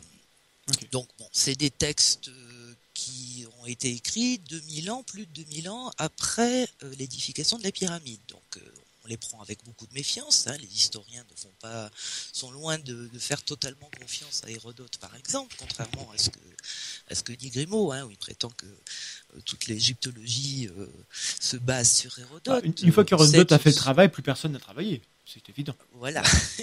non, on sait que ce sont des textes très tardifs, qu'il faut les utiliser avec beaucoup de précaution. On sait qu'il y a des choses euh, qui sont fausses dans, dans ces textes. Par exemple, lorsqu'Hérodote euh, raconte que Khéops euh, a prostitué sa fille pour payer sa pyramide, bon, ça paraît un petit peu curieux. Dans, dans Diodore, on trouve l'idée, par exemple, que les pierres de la pyramide viendraient d'Arabie, alors qu'on sait qu'elles viennent de la carrière voisine. Oui, Donc, parce que, bon, oui, parce c'est que des- c'est- ça, c'est intéressant, c'est que le- les pyramides sont construites sur une carrière, en fait. Toutes les Oui, pierres, sur la- quasiment une toutes. carrière qui est à 300 mètres de la pyramide. hein. Elle Voilà. est juste à côté Ah, de la pyramide. on n'a pas les prévu- seules qui viennent de plus loin sont euh, les pierres du Parement qui viennent d'une carrière qui est à une vingtaine de kilomètres, Ouais. la carrière de Toura. Et puis la, la- Le granit. Les, les pierres, le granit qui forment donc la chambre, euh, la chambre du roi, qui elles viennent des carrières d'Assouan qui sont à peu près 800 kilomètres. hein. C'est Ouais. les seules qui viennent vraiment de très loin. Mais et d'ailleurs, on n'aura pas le temps de soir de, de parler des, des géopolymères, qui est, qui, est la, qui est la théorie sur laquelle les pierres, en fait, seraient du ciment, euh, seraient été moulées euh, et, et compagnie. Et ils prétendent qu'il y a des, des publications scientifiques pour, pour ça. Donc je, je tiens à préciser, c'est pas vrai. hein. Il n'y a aucune publication scientifique euh, valable, à ma connaissance. Non, qui- si, il y a quand même eu euh, un certain Michel Barsoum qui a Oui. fait un article scientifique, mais qui a été euh, réfuté euh, par d'autres spécialistes. Donc, pour le moment, c'est, disons, une possibilité. Hein, c'est pas totalement exclu, mais voilà, c'est une, c'est pas quelque chose qui est prouvé. Voilà, disons qu'il a- a- n'y à a, aucune raison de penser que ce soit vrai. Quand on voit la taille différente des pierres, on pourrait dire que si c'était moulé, il se serait peut-être démerdé pour avoir un calibre. Oui, il y a plein de bonnes raisons pour lesquelles ça pourrait concerner au maximum quelques pierres dans, dans la pyramide, mais ce n'est pas l'ensemble de, Mais de alors, la pyramide. Du coup, on, on nous dit que c'est Khéops, on nous dit que c'est pas Khéops. Alors du coup, on a, Alors. on a Hérodote et toute une tradition. Et comme Oui, tu dis, alors, ils auraient pu se tromper.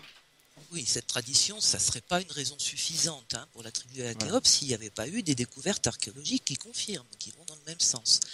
Donc, euh, il y a d'une part le fait que le nom de Khéops apparaît dans beaucoup de tombes des nécropoles qui entourent la, la Grande Pyramide, hein, parce que tout autour de la Grande Pyramide, il y a des cimetières où sont enterrés des gens de la famille de Khéops, des dignitaires de son époque, et donc le nom de Khéops est souvent mentionné.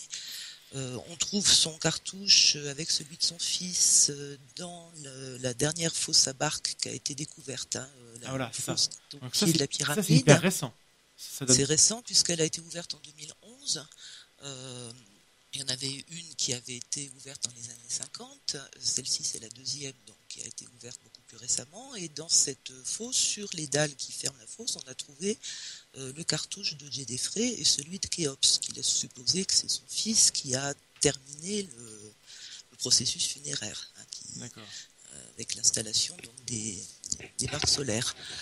Euh, et puis, alors surtout, le, le plus significatif, hein, comme, comme preuve de l'attribution de la pyramide à Khéops, c'est le fameux cartouche avec le nom de Khéops, Voilà. découvert en 1837 hein, par le Richard Howard Weiss, euh, qui se trouve, alors en fait il n'y a pas qu'un cartouche, il y a toute une série d'inscriptions qui se trouvent dans ce qu'on appelle parfois les chambres de décharge, au-dessus de la chambre du roi. hein, Donc ça, c'est un, empilement de, de, de pierres de, granit. Un empilement de Ouais. pierres de granit. Il y a, il y a cinq euh, planchers euh, de granit dont on n'a pas très bien compris encore l'utilité, hein, euh, probablement architecturale.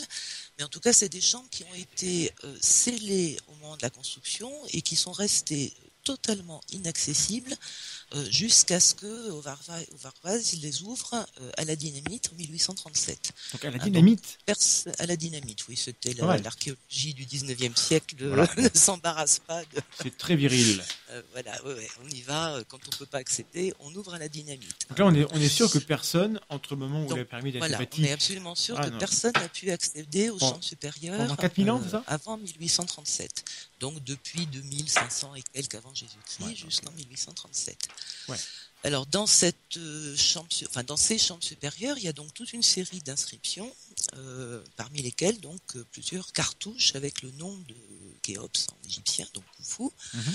Euh, alors ces fameux cartouches de Khéops, euh, voilà, évidemment, ils font très mal à tous les alternatifs parce que s'ils sont vrais, bah, ça prouve définitivement réglé. que c'est bien une pyramide construite à l'époque de, de Khéops. Euh, D'où l'acharnement de beaucoup d'alternatifs contre ces, ces cartouches. Euh, tout le monde clame euh, qu'ils sont faux. Alors le premier à avoir affirmé qu'ils étaient faux, c'est un certain Zacharias Sitchin, Oui. qui n'est pas du tout archéologue, qui est un, Un écrivain, oui. un écrivain, c'est le l'ancêtre de tous les alternatifs actuels. Hein, c'est celui qui parlait des Anunnaki. euh, bon, Qui c'est se c'est- prétend c'est quelle que- époque euh, Sitchin euh, Sitchin, il l'écrivait dans les années 60-70. Donc c'est donc c'est récent quand même.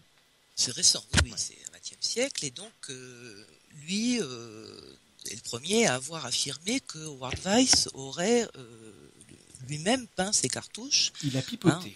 euh, voilà, que, que Howard Weiss est un faussaire, qu'il aurait peint ses cartouches. Et il s'appuie sur deux éléments. hein, il a deux arguments. Le premier, c'est qu'il y aurait une faute d'orthographe dans le cartouche. Euh, il y aurait un des symboles, euh, le, le- le symbole qui correspond au son que euh, en égyptien, donc KH de Mhm. Khufu, euh, qui s'écrit normalement avec un, le- ce qu'on appelle le symbole de placenta, donc un cercle, un disque avec des hachures. Et euh, Sitchin prétend qu'il est écrit euh, dans le, le fameux cartouche de la chambre de décharge, qu'il est écrit avec un cercle vide euh, qui correspond au symbole Ré, hein, au symbole du soleil. Or, bon. euh, bon, bah, ça, c'est un mensonge énorme de Sitchin. hein. Le, le symbole est bien écrit avec le, placenta. C'est- étonnant que, les, que les- que les gens soient capables de, de nier totalement quelque chose. Ah oui, oui, c'est incroyable. Bon, Sitchin écrivait ça à une époque où on n'avait pas Internet, c'était difficile de vérifier, Ouais. euh, on n'avait pas accès aux originaux de, de Weiss, on n'avait pas accès à des photos de- des cartouches. Bon, là maintenant, il suffit de vérifier. Le cartouche contient bien le, le bon symbole, il n'y a pas cette faute d'orthographe. C'est- euh, Est-ce que ça reste un argument malgré tout qui est utilisé par les alternatifs? Ah ou est-ce- oui, oui, oui, bien sûr. Alors que On- maintenant on peut, on peut vérifier facilement.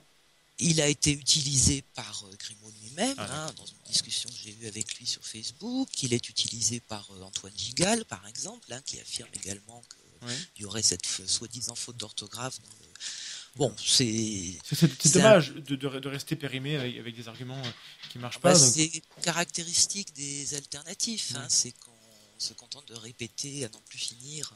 Ce qui est, amusant, c'est que eux-mêmes ont euh, à, à la bouche cette accusation de dire que les égyptologues et les archéologues et les scientifiques euh, euh, traditionnels, enfin officiels entre guillemets, sont des gens qui ne font que répéter ce que ce que disent. Oui, alors le- là, c'est typique. c'est ce- que eux font, cette- quoi. C'est- c'est Oui, ça. c'est ce que eux font. Alors, rapidement. hein, Et donc pour il y avait une dernière preuve, c'est ça hein? Oui, alors, euh, Sitchin prétendait avoir un témoignage d'un descendant, d'un arrière-petit-fils d'un membre de l'expédition. Bon, ce témoignage, c'est juste des notes prises par euh, un homme en 1954 suite à une conversation avec sa mère. euh, qui lui a raconté une visite que sa mère avait faite à quelqu'un qui détenait les lettres de l'arrière-grand-père, Voilà. enfin un truc complètement euh, bidon. C'est évidemment pas un témoignage, c'est euh, juste un on-dit euh, qui repose sur rien. Aucune lettre n'a jamais été retrouvée. Bon, en plus, Sitchin ment euh, de façon éhontée. Par exemple, il, euh, il affirme que, alors c'est pareil, ça c'est facile à vérifier, il affirme que le, Howard Weiss utilisait de la peinture rouge pour peindre les noms des visiteurs. Tu sais, ça se faisait beaucoup à l'époque. Les Oui. visiteurs importants peignaient leurs noms sur les parois. Hein, c'était des graffitis mais de la de l'aristocratie anglaise. Euh, or tous ces tous ces graffitis sont peints en noir, aucun n'est peint en rouge et le, le cartouche lui il est il est en rouge. Bon, il y a, le- il y a plein le- plein de voilà. Le nom, le nom de, Euh, de Kéops, il est, il est en rouge, et donc voilà. Et, et pour, pour Il est peint en rouge. Et puis la dernière chose, c'est que euh, à côté de ce cartouche de Kéops, déjà il y en a un de ces cartouches qui disparaît sous un des blocs. Hein, Ah, il, oui. euh, on voit qu'il se poursuit sous le bloc, c'est-à-dire que pour faire un faux, il aurait fallu démonter en fait la, la chambre de décharge, ce qui est évidemment totalement impossible. Et d'autre part, il y, a, il y a parmi les inscriptions euh, un nom de Kéops, euh, son, le nom d'Horus de Kéops, qui est Medjedou, euh, que à l'époque on ne connaissait pas. C'est-à-dire que personne ne savait à quoi correspondait ce- cette série de symboles. En, en 1800 On ne savait pas ce que c'était. Et ce n'est que plus tard qu'on a découvert qu'il s'agissait effectivement d'un autre nom de Kéops, hein, puisque Ouais, donc- chaque roi avait euh, euh, quatre noms à l'époque de Kéops et cinq ensuite. donc si on résume, ce, ce cartouche-là, il peut pas être un faux, en fait. Il peut pas être un faux. C'est absolument impossible. euh, voilà. Du coup, Et on, on puis, a, alors- on a bien le fait que ce soit des tombeaux, parce qu'on a tout un faisceau de preuves qui nous montrent que ce type de bâtiment-là, euh, Mhm. partout euh, où on, trouve- on a des, des complexes funéraires, donc il y, a bien au moins une fonction de, de tombeau. On a retrouvé un peu partout des, des- des sarcophages et souvent dedans des momies, des momies, donc on sait que le rôle du sarcophage, c'est certainement de, de recevoir un corps, et on a un cartouche où on sait qu'il n'est pas faux, et on a Kéops, donc on peut dater plus ou moins l'époque. Voilà. Assez Et puis, euh, juste euh, un, un dernier point vite fait, euh, il y a, en 2013, il y a eu une découverte assez spectaculaire sur, sur le port de Wadi El Jarf qui se trouve sur la mer Rouge.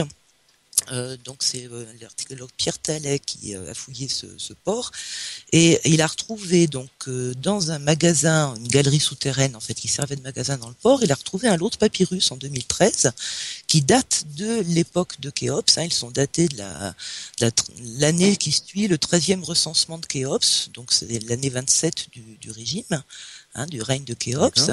Et parmi ces papyrus, bon, il y a des, des papyrus de comptabilité classique avec des livraisons d'alimentation, etc. Il y a des Et de puis, il y a courses, quoi. surtout, oui, voilà. Et puis il y a surtout un journal tenu par un chef d'équipe euh, euh, d'une équipe de bateliers et de transporteurs et qui raconte jour après jour les voyages euh, pour livrer de la pierre de Toura euh, jusqu'au chantier de l'horizon de Khéops, c'est-à-dire jusqu'au chantier de la pyramide. Et donc il raconte qu'il mettait trois jours pour faire le voyage, euh, prendre les pierres à Toura, les livrer deux jours plus tard euh, au pied de la pyramide et euh, repartir à vide euh, à la carrière. Donc, Donc en, euh, en bien 2013, la- la- est-ce que mon micro marche? Je ne suis pas sûr, euh, je m'entends plus. Euh, en 2013, Donc, ça- la, boucle est bouclée. On a un, un nouveau document que personne ne connaissait On qui a voilà, un le truc. document euh, qui, qui confirme que en l'année 27 du règne de Khéops, on était encore en train de construire cette pyramide. Alors, on était probablement à la fin de la construction puisque la pierre de Toura, c'est celle du revêtement. Ah oui, d'accord. euh, Mais du coup, c'est donc c'est extrêmement intéressant. Donc, ça prouve bien que les que, que c'est pas des thèses qui sont euh, dogmatiques et puis on n'en parle plus. On retrouve des éléments euh, encore en 2013 qui viennent euh, renforcer ce qu'on sait. Donc évidemment, on va pas changer ce qu'on sait si les éléments qui viennent viennent confirmer. On va pas s'amuser tout le temps à changer, vie. Euh, Ah bah, il n'y a, quand pas- il y a pas pas, de besoin. raison aujourd'hui de douter de l'attribution à Khéops, puisqu'elle est confirmée par euh, l'archéologie. Et, et du coup, ça répond déjà en partie à la troisième question qui, qui est de, de, de- de savoir bah, de quand datent ces pyramides. Et si on sait que c'est Khéops, déjà ça répond en partie à savoir que voilà, Ça répond en partie à la question, sauf que la chronologie égyptienne, elle est pas simple à faire parce que bah, on a des sources historiques, on a des inscriptions, euh, les tables de Karnak, les tables d'Abydos, de Saqqara, donc des listes de rois qui étaient gravées dans des temples euh, pendant le euh, souvent au Moyen Empire. On a des papyrus, on a par exemple le papyrus de Turin qui rien à voir avec le, le suaire. Hein. Non, non, c'est le canon royal de Turin. C'est un papyrus donc conservé au musée de Turin et qui donne une liste de 300 rois avec la durée de leur règne. Euh, et qui, est, qui a été établi euh, juste après le règne de, de Ramsès II, donc il donne euh, la liste de tous les rois depuis l'origine de l'Égypte, hein, puisqu'il commence par les noms des dieux et des rois euh, mythiques. Et donc c'est une liste qui est mythique ou, est-ce qu'il est vraiment historique? Alors elle est partiellement mythique, hein, puisqu'elle commence par la liste des dieux, mais ensuite elle enchaîne sur les dynasties. Euh, euh, Voilà, on a hum, le Manéthon, l'historien égyptien dont j'ai parlé tout à l'heure, hein, qui au IIIe siècle avant Jésus-Christ a Mhm. fait une liste des rois euh, d'Égypte, sans doute à partir d'inscriptions. euh. Donc, à partir de toutes ces listes, euh, on a établi une chronologie, mais assez euh, approximative, parce que c'est des listes qui sont fragmentaires. Il manque des rois, soit pour des raisons politiques. Par exemple, Akhenaton n'y est pas, la reine Hatshepsut non plus. Hein, euh, Akhenaton l'hérétique. euh, donc, il y a des rois qui ont été enlevés volontairement de, de ces listes. Souvent, c'est des documents qui sont incomplets. Le papyrus de, Turin, il est en 300 petits morceaux, donc c'est très difficile à, à reconstituer. Façon puzzle.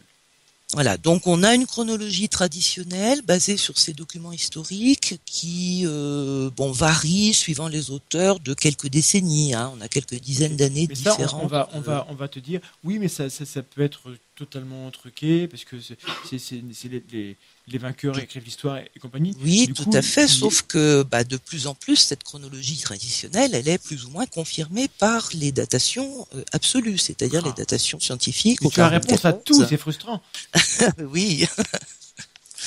Euh, donc il y, a- il y a eu toute une série de campagnes de datation carbone 14 hein, qui en Mhm. gros confirment à peu près. euh, bon, euh, c'est pas d'une précision extraordinaire, c'est-à-dire que Non. les dates qu'on a, c'est à quelques dizaines d'années près toujours. Hein, c'est jamais plus précis pour l'ancien 30, empire. 40, c'est 50 plus ans près, précis. mais Voilà, c'est plus précis pour les périodes plus récentes, mais pour l'ancien empire, euh, c'est c'est pas évident. Et alors pour la pyramide de Khéops en particulier, il y a eu une, une campagne de datation au carbone 14, euh, une première en 1984, une deuxième en 95. Et euh, sur ces deux années, il y a eu 46 échantillons prélevés euh, sur 19 niveaux différents, donc à tous les niveaux de la pyramide, hein, euh, depuis la, la deuxième assise jusqu'au sommet. Alors, ce qui a été daté, c'est évidemment pas la pierre. La révélation des pyramides nous explique en long et en large qu'on ne peut pas dater la pierre, effectivement. Ce qui a été daté, c'est le mortier. Hein, le Ouais. mortier qui, euh, qui est entre les pierres, dans lequel il y a des fragments de charbon, puisque ce mortier était cuit. Hein, C'était fait par Ah, cuisson. voilà. du- Et le charbon, de c'est terre. un, un- Et le un- charbon, bien sûr, un élément peut être organique. daté c'est ça, voilà. euh, peut être daté au carbone 14. Alors les résultats de cette campagne, on a donc euh, un grand nombre d'échantillons, hein, 46 sur euh, tous les étages, Mhm. et euh, ça nous donne un âge absolu qui est de euh, 2780 à 2650 avant Jésus-Christ, c'est-à-dire un peu plus que euh, ce que donnent les chronologies traditionnelles, entre 100 et 200 ans d'écart selon les chronologies. Donc, Mais Euh, c'est- pas mille ans avant, quoi. mais pas mille ans avant, pas dix mille ans avant. Oui. euh, C'est pas la préhistoire. euh, C'est clairement. euh, Il n'y avait pas de mammouth. Alors, est-ce que c'est des erreurs de la chronologie traditionnelle? Est-ce que c'est lié au fait que les, les Égyptiens, ayant peu de bois, euh, utilisaient souvent le bois le plus longtemps possible et le réutilisaient Ah oui. le plus longtemps possible? Et du coup, le bois qui brûlait pour faire ce, ce mortier, c'était peut-être du très vieux bois. Et dans ce cas-là, ce qu'on a, c'est l'âge de, moment où l'arbre a été abattu et pas euh, l'âge euh, du moment où a été fait le mortier. Ouais. Et du coup, Ah, donc- ça redevient cohérent avec la, la, Voilà. si comme. c'est euh, du bois qui a plusieurs dizaines d'années, bah, ça vieillit d'autant les, dates de, Donc, en gros, on, de on la a, pyramide. on a des éléments très cohérents ensemble. Voilà. Même s'il y a des Euh, petites différences, elles peuvent s'expliquer facilement.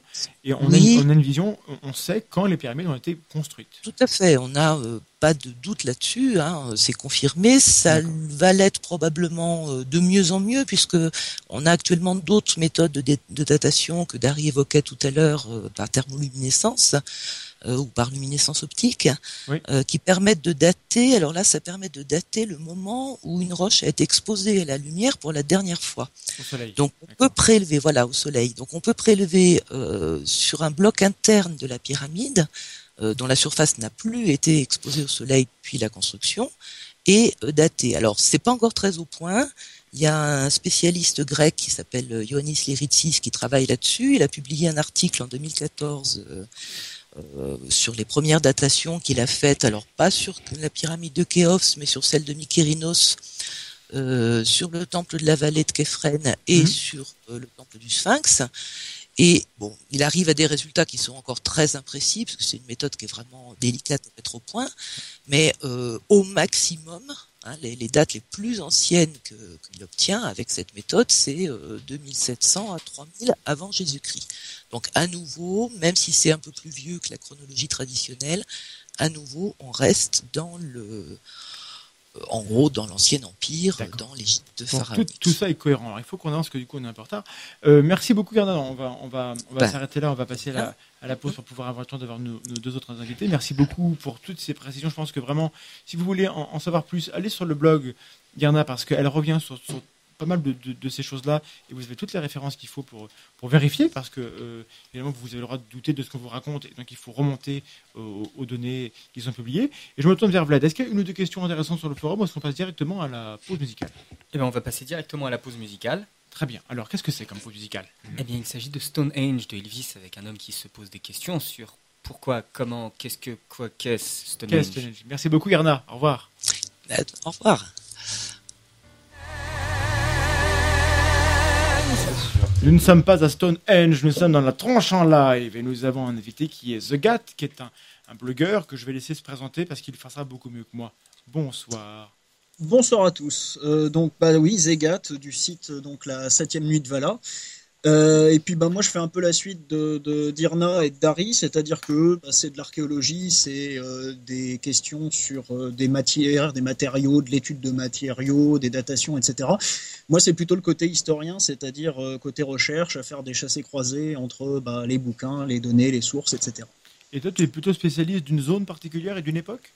Euh, ce sera euh, une époque, pas forcément, on va, ça, assez large, c'est-à-dire que ça commence vers le 5e, 6e siècle, et ça a monté jusqu'au 16e siècle, et plutôt du côté Amérique latine et Mésoamérique. Plutôt Amérique. Et du coup, euh, on va pas commencer par ça, on va commencer par parler de Angkor Wat, c'est ça dont tu voulais nous parler? Dans l'idéal, c'est-à-dire que dans les, les conneries qu'on a pu euh, repérer concernant bah, le, le, le, la- le film La révélation des pyramides, il y a le fameux équateur J'avais penché. des conneries, j'ai pas remarqué. Il m'a semblé. il ah bah semblé. non, mais si, si tu le dis, moi je te crois. Et euh, il y a un fameux équateur penché. Euh, vous en avez fait, fait l'équateur penché, alors, euh, en, en deux mots, du coup, je, je fais. euh, il prétend qu'il y a un nombre de sites archéologiques très anciens, euh, imposants, euh, qui sont alignés tous sur un équateur qui fait donc le, tour de, de- de la Terre, et que ça ne peut pas être du hasard, et que forcément, ça veut dire qu'une civilisation mondiale a placé ces sites-là pour euh, bah, donner un signal, pour pointer quelque part. Voilà. Et- Ce sont donc oui, les fameux bâtisseurs de Grimaud, dont Les on bâtisseurs. attend toujours des preuves tangibles. Euh, et justement, le problème donc de, de ce fameux équateur penché et de l'ancienneté de ces différents sites, bah, c'est que justement ces sites-là, bah, ils sont pas tous anciens. Et Ah bon euh, comme Irna le rappelait, on a les pyramides qui euh, s'étalent déjà du 27e au 17e siècle avant Jésus-Christ, mais le problème c'est que justement avec encore ou avec euh, les fameuses pyramides du côté du Mexique, eh ben on monte jusqu'au 15e ou au 16e siècle. Donc en gros, on se retrouve à couvrir une période de temps de 4000, 4200, 4300 ans. Mais rien n'est impossible, là. bâtisseur. Je suis désolé. C'est tellement peu impossible qu'en fait, l'équateur, il passe à 180 bornes dans Corvat. Tu vois À quel point c'est c'est Voilà. puissant. hein. Déjà, en, en- déjà, en termes d'alignement, déjà, c'est tout pourri. Mais alors, ce que tu vas nous, nous dire euh, en, en plus, c'est que non seulement géographiquement. euh, Oh là là, il y a des mots qui vont être regrettés là. non, non, non, sincèrement, euh, quand, quand on nous dit que les, les sites sont alignés avec une précision incroyable et qu'on a un des sites les plus importants qui est Angkor Wat qui est en fait à 180 bornes du, du- du truc et que la personne disait au départ qu'il s'accordait une marge d'erreur de 50 de chaque côté, ce qui est déjà pas mal, on est hors des clous, donc on est hors du critère que lui-même a donné. Mais parmi les autres critères qu'il a donnés, et qu'il a répété en live chez nous, il fallait que ce soit des sites très anciens. Et Wat date, je t'écoute Bah, encore Vat, la, date, c'est euh, on établit que ça commence vers le 8e ou plutôt le 9e siècle et que ça va durer au moins jusqu'au 15e siècle. Sans compter que le site est toujours vivant aujourd'hui, c'est-à-dire qu'il y a eu une utilisation de ce site au départ euh, sur des choses plutôt hindouistes et au- de plus en plus euh, au fur et à mesure des siècles bouddhistes, mais qui fait qu'il y a une longue période d'utilisation, de vie de ce site, de construction continue, etc., etc. Bon, ça, à la Alors- rigueur, euh, juste pour quand même me faire Oui. l'avocat de la partie adverse, il n'y a pas de raison qu'on soit pas honnête avec eux. Si ça a été construit à une certaine époque, même si c'est en- encore utilisé, c'est pas un argument pour dire que ça n'a pas eu un intérêt à l'époque où ça a été construit. Mais le, le début de cette construction, tu dis, ça commence pas avant le 8e ou 9e siècle. C'est ça qui est Tout à fait. Voilà. Donc ça fait déjà un décalage de euh, minimum 3500 ans Voilà. avec les pyramides. Enfin avec celle en tout cas de Khéops qui intéresse Grimaud en particulier. Alors, je ne sais plus si pendant le live, il parlait de, euh, de, de sites ré- euh, réutilisés, c'est ça? Oui, il prétend qu'en fait, il y avait des sites plus anciens euh, en dessous ou autour de, de ces sites-là qui seraient plus récents. Oui, bah c'est comme pour sa théorie de Darwin qui nous donne des preuves. Oui, et c'est comme pour les pour, comment, pour l'île de Pâques.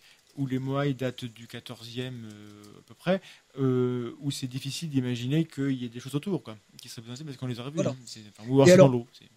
Un problème supplémentaire, c'est quand il nous parle de similitudes, les similitudes, on les cherche toujours, puisque justement le site d'Encore, alors qu'on appelle ça Encore, qu'on appelle ça Siam Rep, qui est le, le nom de la ville euh, et du site en règle générale, il y a strictement aucune pyramide. Il y a des vates, que- c'est-à-dire des temples, euh, comme on les appelle là-bas. Mhm. Il y a des constructions qui vont être avec des galeries, avec des enceintes, avec beaucoup, énormément de, de parois sculptées qui notamment euh, vont rappeler des épisodes du Mahabharata.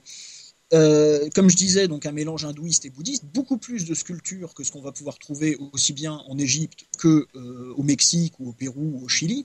Donc une construction qui est totalement différente des autres sites qui prétend euh, mettre en parallèle et euh, où il prétend voir des similitudes. Alors, dans les similitudes, euh, les similitudes qu'il relève, c'est pas tant le, le- le côté pyramidal en fait, c'est, euh, si je me rappelle bien, c'est juste le fait que ce soit massif. Ouais, c'est le côté monumental. C'est Côté des grosses, grosses pierres. On ne sait pas comment ils ont pu bouger les pierres. Précision diabolique. Ce qui est relativement absurde. D'accord. Mais Parce du- que, bah, enfin, ouais. les, pierres, euh, en plus, au niveau de la construction, sont beaucoup plus fines, a priori, euh, aussi parce que c'est beaucoup plus tardif au niveau d'Encore que par rapport aux deux autres sites qui m'intéressent le plus, donc au niveau de Khéops, enfin, ou en tout cas des trois pyramides, et au niveau de ce qu'on trouve bah, après, notamment euh, à Teotihuacan, à Chichen Itza, ou encore au niveau du Machu Picchu. Oui, là, on a des grosses pierres pour le coup, mais euh, pour, pour ce qui est en Corvade, ça marche pas. Il y a- y on n'a pas les critères qui sont prétendus être ceux qui permettent de reconnaître un site fait par les bâtisseurs. Il n'y a pas de. A priori, non. D'accord. Donc déjà, bon, ça aurait été bien que ça, il soit capable d'expliquer pourquoi. Donc en, gros, pour, expliquer aux, gens pourquoi on, critique ça, c'est que lorsque on arrive avec une, théorie, ce que Grimaud dit qu'il il, il ne dit que des faits, c'est pas vrai. Il vient avec des éléments et il, propose une hypothèse qui est celle qu'il y ait un alignement. L'alignement, il n'est pas factuel. L'alignement, il faut qu'il le démontre. Donc c'est bien, c'est bien une théorie, une, hypothèse, et ça peut devenir une théorie si, si euh, on, on a des éléments qui, qui vont converger. Or, Bah, ce qui va être le plus gênant au niveau de cette théorie de Grimaud, et enfin dans tout d'ailleurs le film La révélation des pyramides, alors qu'on dise que ce soit de la faute de Grimaud, qu'on dise que ce soit de la faute de, de Bouillard, euh, c'est surtout justement qu'il s'intéresse à des lieux, euh, on va dire, historiques, et que justement l'histoire est complètement ignorée. C'est-à-dire qu'ils le font en dehors de tout contexte, en dehors de toute culture. Et Ah, ils il- prétendent mettre des similitudes sous prétexte qu'ils font fonctionner trois chiffres mathématiques qui ne sont en plus pas similaires entre eux parce qu'il y a des différences après ou avant la virgule. Ouais, mais ils ont une, une histoire à, à raconter, ils racontent leur histoire et Tout à fait. en faisant un peu fi de, de- de ce qu'on Mais du coup, voilà, pour, pour revenir sur le, sur le fait d'avoir des critères, il vient avec une théorie qui a un alignement. Euh, ça peut être vrai d'ailleurs. Dans, dans l'absolu, nous, on n'est pas op- opposé à l'idée que peut-être qu'il y a eu une civilisation euh, ancienne, peut-être qu'elle a aligné des, sites. Pourquoi pas? Je euh, on ne sait pas tout et on peut, imaginer. Bon, on aurait peut-être eu des, traces, on n'en a pas. Mais admettons. Mais pour ça, il faut que son hypothèse elle soit posée sur des, sur, des éléments qu'on puisse réfuter. Pour, pour que son hypothèse elle puisse être vraie, il faut qu'elle puisse être fausse. Or, on se retrouve avec euh, des, sites alignés et on nous dit après coup bah, que vu qu'ils sont alignés, c'est forcément c'est- que- qu'on a voulu qu'ils soient alignés. En plus, ils sont même pas alignés parce qu'ils sont euh, à, à 200 bornes du truc. Mais euh, c'est bien, expliqué à, ceux qui ont envie d'y croire que c'est une très belle histoire, cette école branchée. Il n'y a aucun doute. Sauf que lorsqu'on regarde les critères que lui nous donne, ça ne marche pas. Ça ne fonctionne pas. Et donc, pour Angkor c'est ça. Est-ce que tu as d'autres éléments sur, sur Bah, L'Égypte, euh, Irna, elle est passée suffisamment dessus, donc je pense qu'il n'y a pas. Enfin, on, on va pas arrêter de faire des parallèles avec, mais il n'y a sûr, pas besoin de revenir dans les détails comme elle l'a fait, vu qu'elle l'a fait de façon assez magistrale. Par contre, après, si on passe de l'autre côté de l'Atlantique voilà. et qu'on va s'intéresser donc au Mexique, au Pérou, euh, Là, au c'est ton Guatemala, truc, etc. euh, là, déjà, on a de nouveau un problème de période, c'est-à-dire que au moment où Angkor Wat commence à être construit, on est sur la fin euh, de la civilisation maya dans sa splendeur, puisque la civilisation maya va, va s'écrouler en quelque sorte aux alentours du 7e ou du 8e siècle.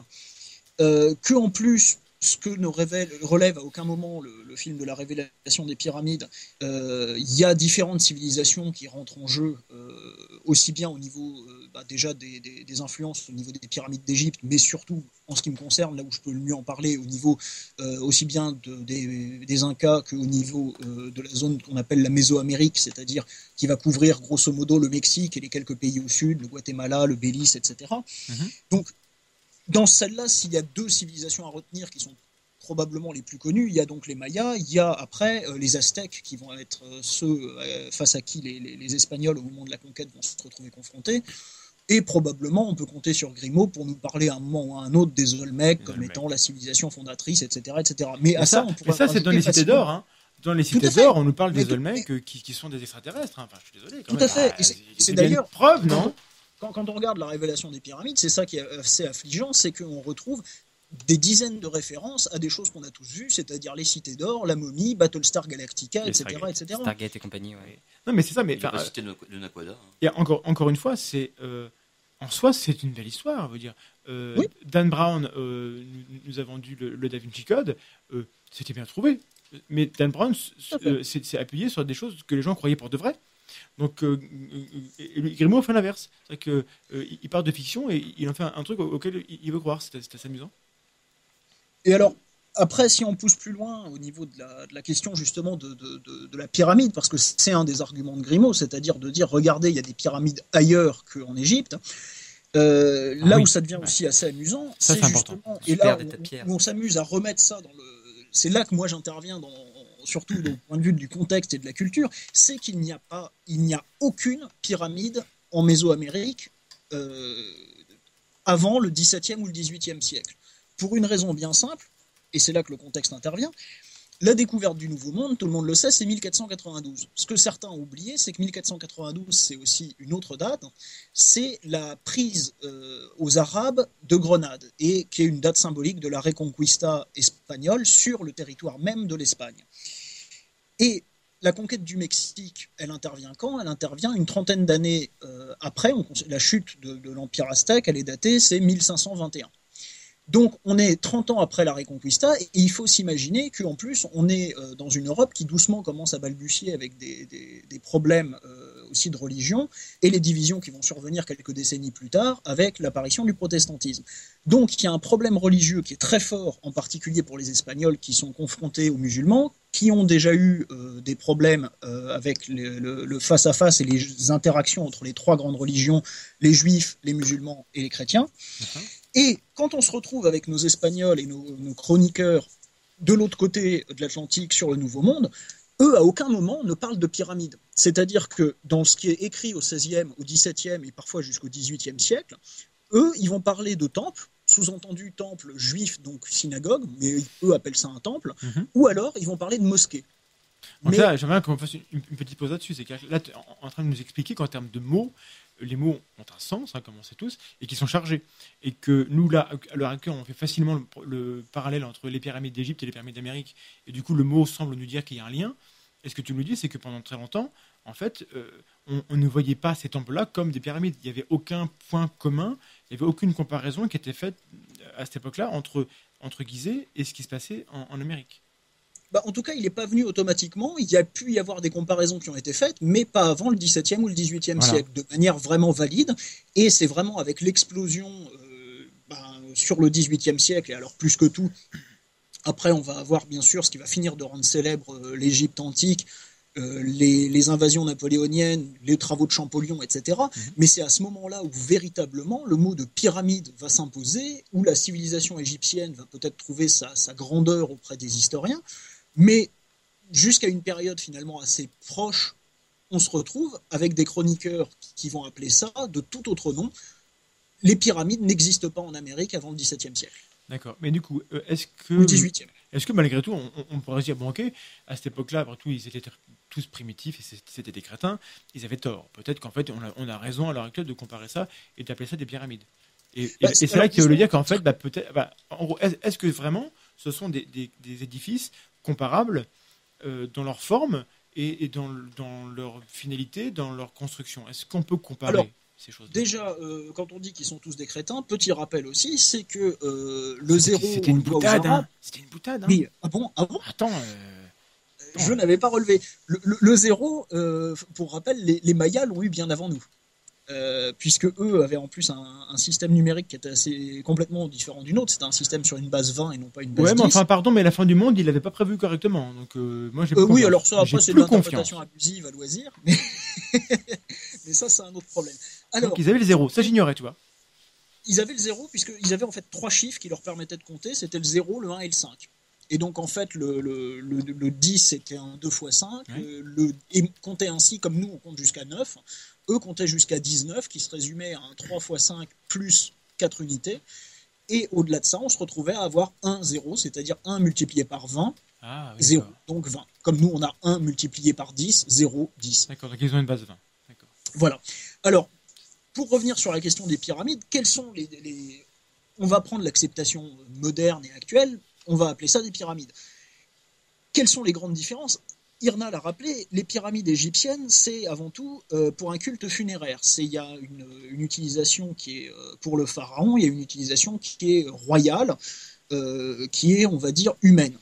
La pyramide mexicaine, c'est une pyramide qui est avant tout, ou, alors je dis mexicaine parce que c'est la, zone la plus importante, mais c'est guatémaltèque ou je crois qu'il y en a également à Belize, ce sont à peu de choses près les mêmes.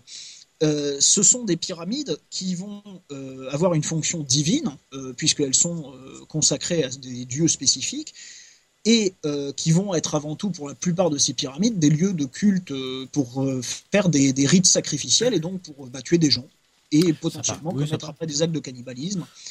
Mais Euh, ils savaient s'amuser à cette époque-là. Donc, mais Voilà, parce qu'en plus- alors, c'est très différent. Quoi, Je, de... je diverge un peu, mais euh, et diverge, ça fait beaucoup. Euh, Monsieur que- Bah, euh, c'est que les, les- les- il y a une, un- une conception de la guerre qui est totalement différente euh, dans cette zone-là du monde, puisque un être humain a beaucoup plus de valeur euh, prisonnier et pouvant devenir un sacrifié que euh, mort sur le champ de bataille. D'accord. Mais donc le- le- la base de, de ces- d'une grande partie de ces civilisations-là était donc de, de- de- de combattre ou de trouver des sacrifiés pour pouvoir, euh, bah, en quelque sorte, satisfaire les divinités par ces sacrifices. Et c'est là aussi quelque chose qui est très intéressant, c'est que la pyramide égyptienne, euh, il y en a une. Il y a une construction qui est en l'honneur euh, de tel ou tel pharaon, qui sert euh, potentiellement de tombeau, très probablement dans la majorité des cas, voire la totalité des cas. La pyramide qu'on trouve au Guatemala, qu'on trouve au Mexique, c'est une pyramide qui déjà n'est pas unique, puisque en particulier pour les Mayas, il va y avoir d'autres constructions de pyramides au fur et à mesure qui vont venir autour, qui vont se compléter et qui vont être euh, disposées de façon assez géométrique, équilibrée, pour construire de longues allées, pour construire des répétitions, etc. Et pour créer en quelque sorte une architecture, euh, même la ville en quelque sorte, qui soit équilibrée et qui permette de, de se répondre entre les différents bâtiments.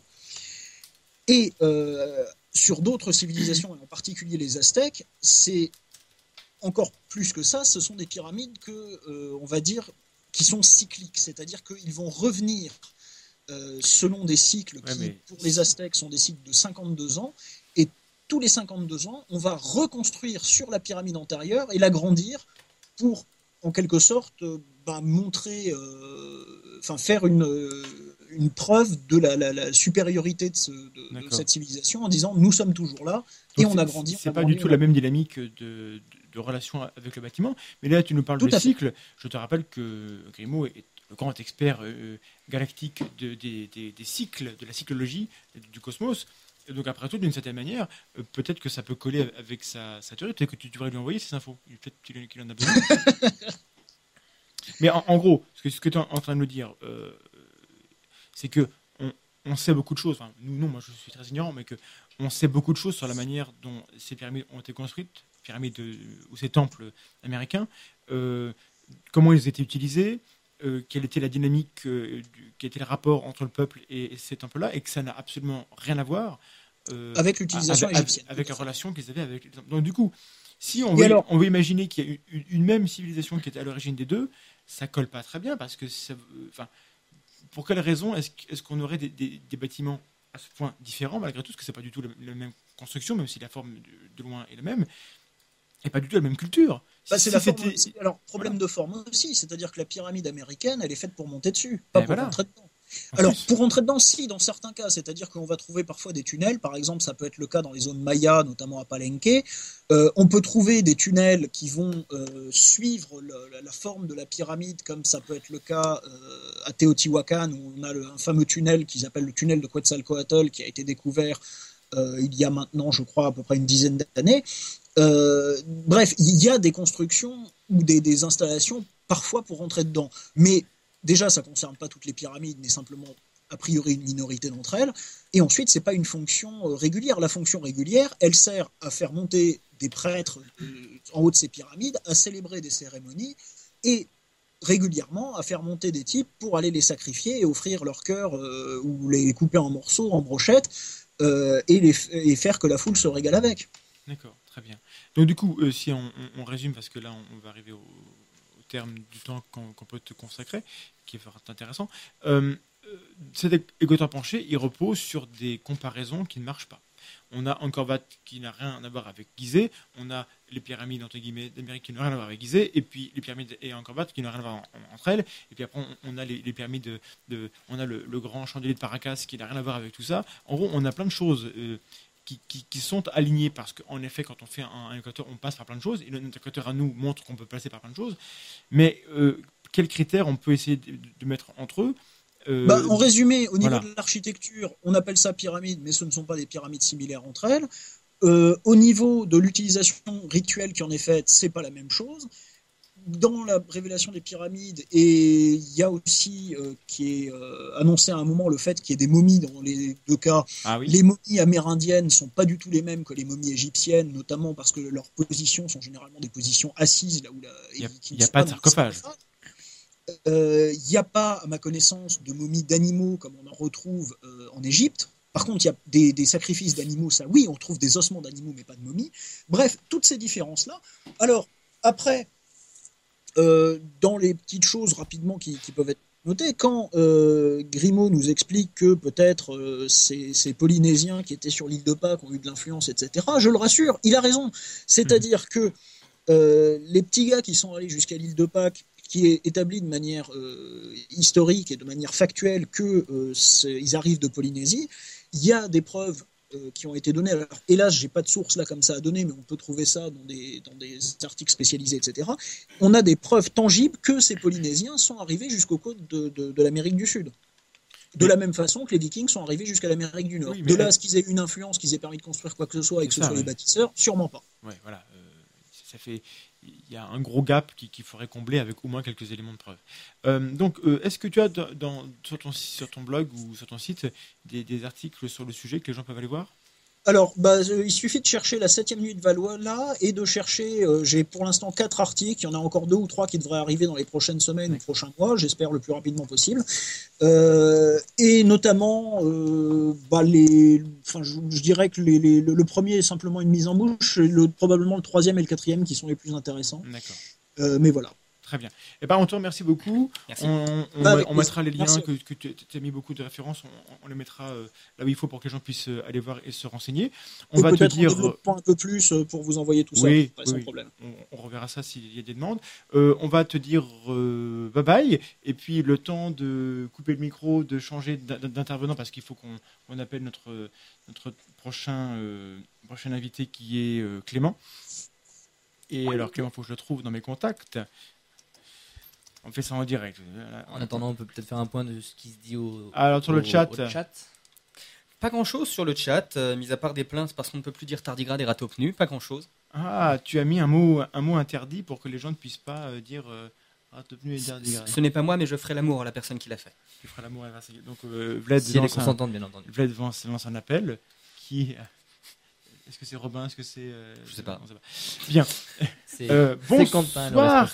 Clément, es-tu en ligne Oui, je pense que je suis en ligne. Enfin, si tu m'entends, c'est que je suis en ligne. t'entends, donc tu es en ligne. est Est-ce que, est-ce que par hasard tu peux allumer ta webcam pour qu'on te voit lorsqu'on fera l'émission Ou est-ce que tu veux pas Euh, je n'ai pas entendu ta phrase. Tu peux la refaire? Est-ce que je vais refaire ma phrase Est-ce que tu peux allumer ta caméra pour qu'on te voit à l'image dans le replay? Ou est-ce que non, comme euh, nos deux précédents invités Ah, il veut bien, magnifique. J'aurai des images à, à montrer dans mon replay. je.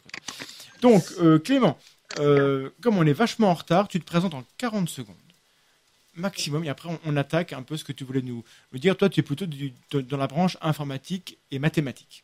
Et ta caméra est vachement floue, mais c'est pas grave. C'est ça. Euh, tu me dis quand je suis. Enfin, Mais vas-y, là, on est en direct et c'est Ah, on direct, enchaîne directement. Là, on est des fous parce qu'on a, pas de on a souci. plus de musique euh, à très à la bourre, d'accord. Bah voilà, c'est pour ça. L'habitude d'être à la bourre, donc voilà, moi je suis euh, docteur en informatique, je suis mathématicien spécialisé dans les propriétés mathématiques des réseaux. Il y a un bruit Euh, dingue derrière toi. Pardon? Il y a un bruit dingue de, de machine derrière toi, c'est C'est horrible. les Anunnaki. Les Ah, Anunnaki. c'est. Attends, qu'est-ce qui se passe si jamais euh, je fais ça? Oui, fais autre chose.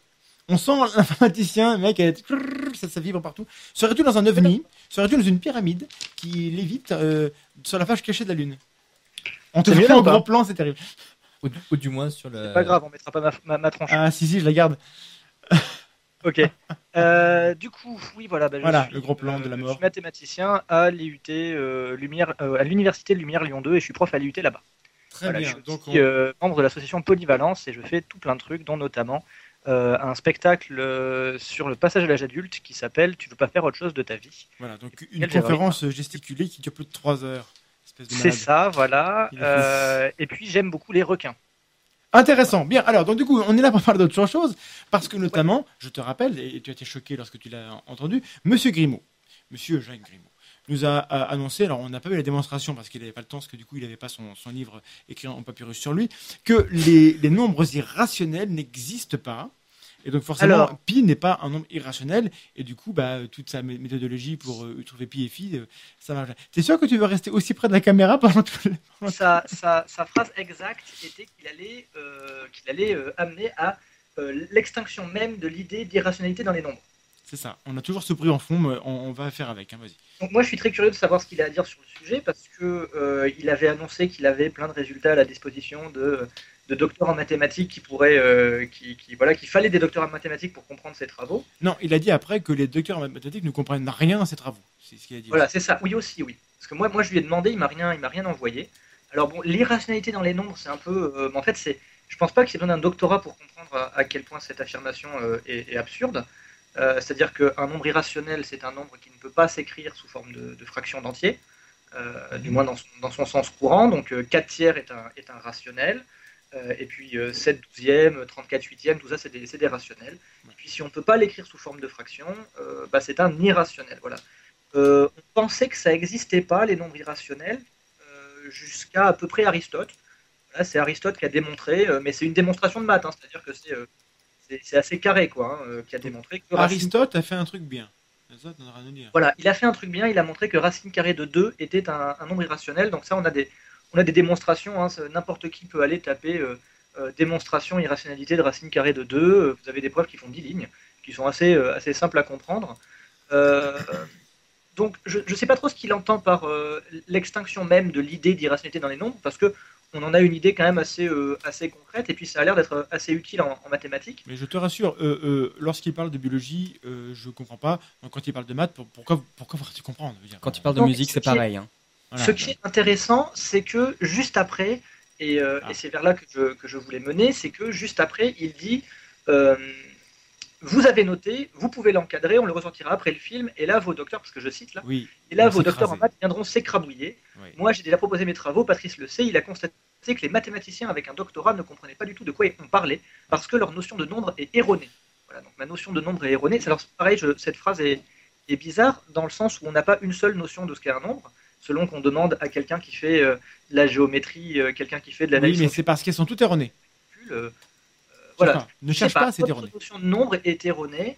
Euh, donc, je sais pas, peut-être qu'il veut en proposer une autre, pourquoi pas. Euh, mais en tout cas, la notion, enfin, les notions qu'on utilise pour le moment nous semblent euh, pas Oui. erronées dans le sens où elles, elles nous servent à faire ce qu'on a envie de faire avec. Quoi. Donc, peut-être qu'il y en a une qui est mieux que les nôtres. Peut-être, on ne sait rien. mais du coup, pourquoi est-ce que c'est choquant Explique-nous à quel point c'est choquant le fait qu'il nous raconte qu'un nombre irrationnel, ça, ça, ça n'existe pas. Parce que du coup, après, quand tu nous parles de pi et phi, est-ce que pi et phi.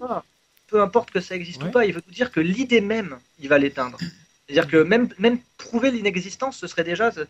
prouver l'inexistence, l'idée reste là. Là, il va nous montrer que l'idée même. Oui, mais là, les- là, là, tu joues sur. Tu joues, non. Tu tu- tu t'arrêtes au, au mot qu'il a prononcé. Or, on, a, on, on sait que c'est stérile. Ça sert à rien de, de, de, de regarder le- la formule qu'il a parce que c'est un monsieur qui est extrêmement arrogant, qui, qui, qui prétend qu'il va révolutionner, mais quand tu lui dis qu'il va révolutionner, en fait, il prétend qu'il n'a pas dit ça. Et donc, il ne faut pas s'arrêter sur les mots qu'il a utilisés. Mais, mais euh, sur l'idée même que les nombres Bah, irrationnels n'existeraient pas, ça, m'intéresse parce que est-ce que pi et phi sont des nombres euh, qui sont rationnels ou qui, qui ne sont pas euh, rationnels? Ah oui, non, mais ça aussi, c'est depuis très longtemps. On a prouvé que pi et phi, en plus, il les aime beaucoup, ces nombres. On a prouvé depuis très longtemps qu'ils étaient tous irrationnels. Euh, on a prouvé que euh, euh, voilà, enfin, la racine carrée de 2, euh, que euh, exponentielle, enfin E et d'irrationnel, on, a- on en a plein. Donc c'est assez amusant de voir qu'il ne sait pas trop ce que ça, ce que ça veut dire. Plus tard, il dit Lorsque je démontrerai que pi n'est pas un nombre irrationnel, transcendant tout ce que l'on veut, là on pourra parler des mathématiciens, c'est-à-dire que pour lui, en fait, je pense que irrationnel, pour lui, c'est pareil que transcendant.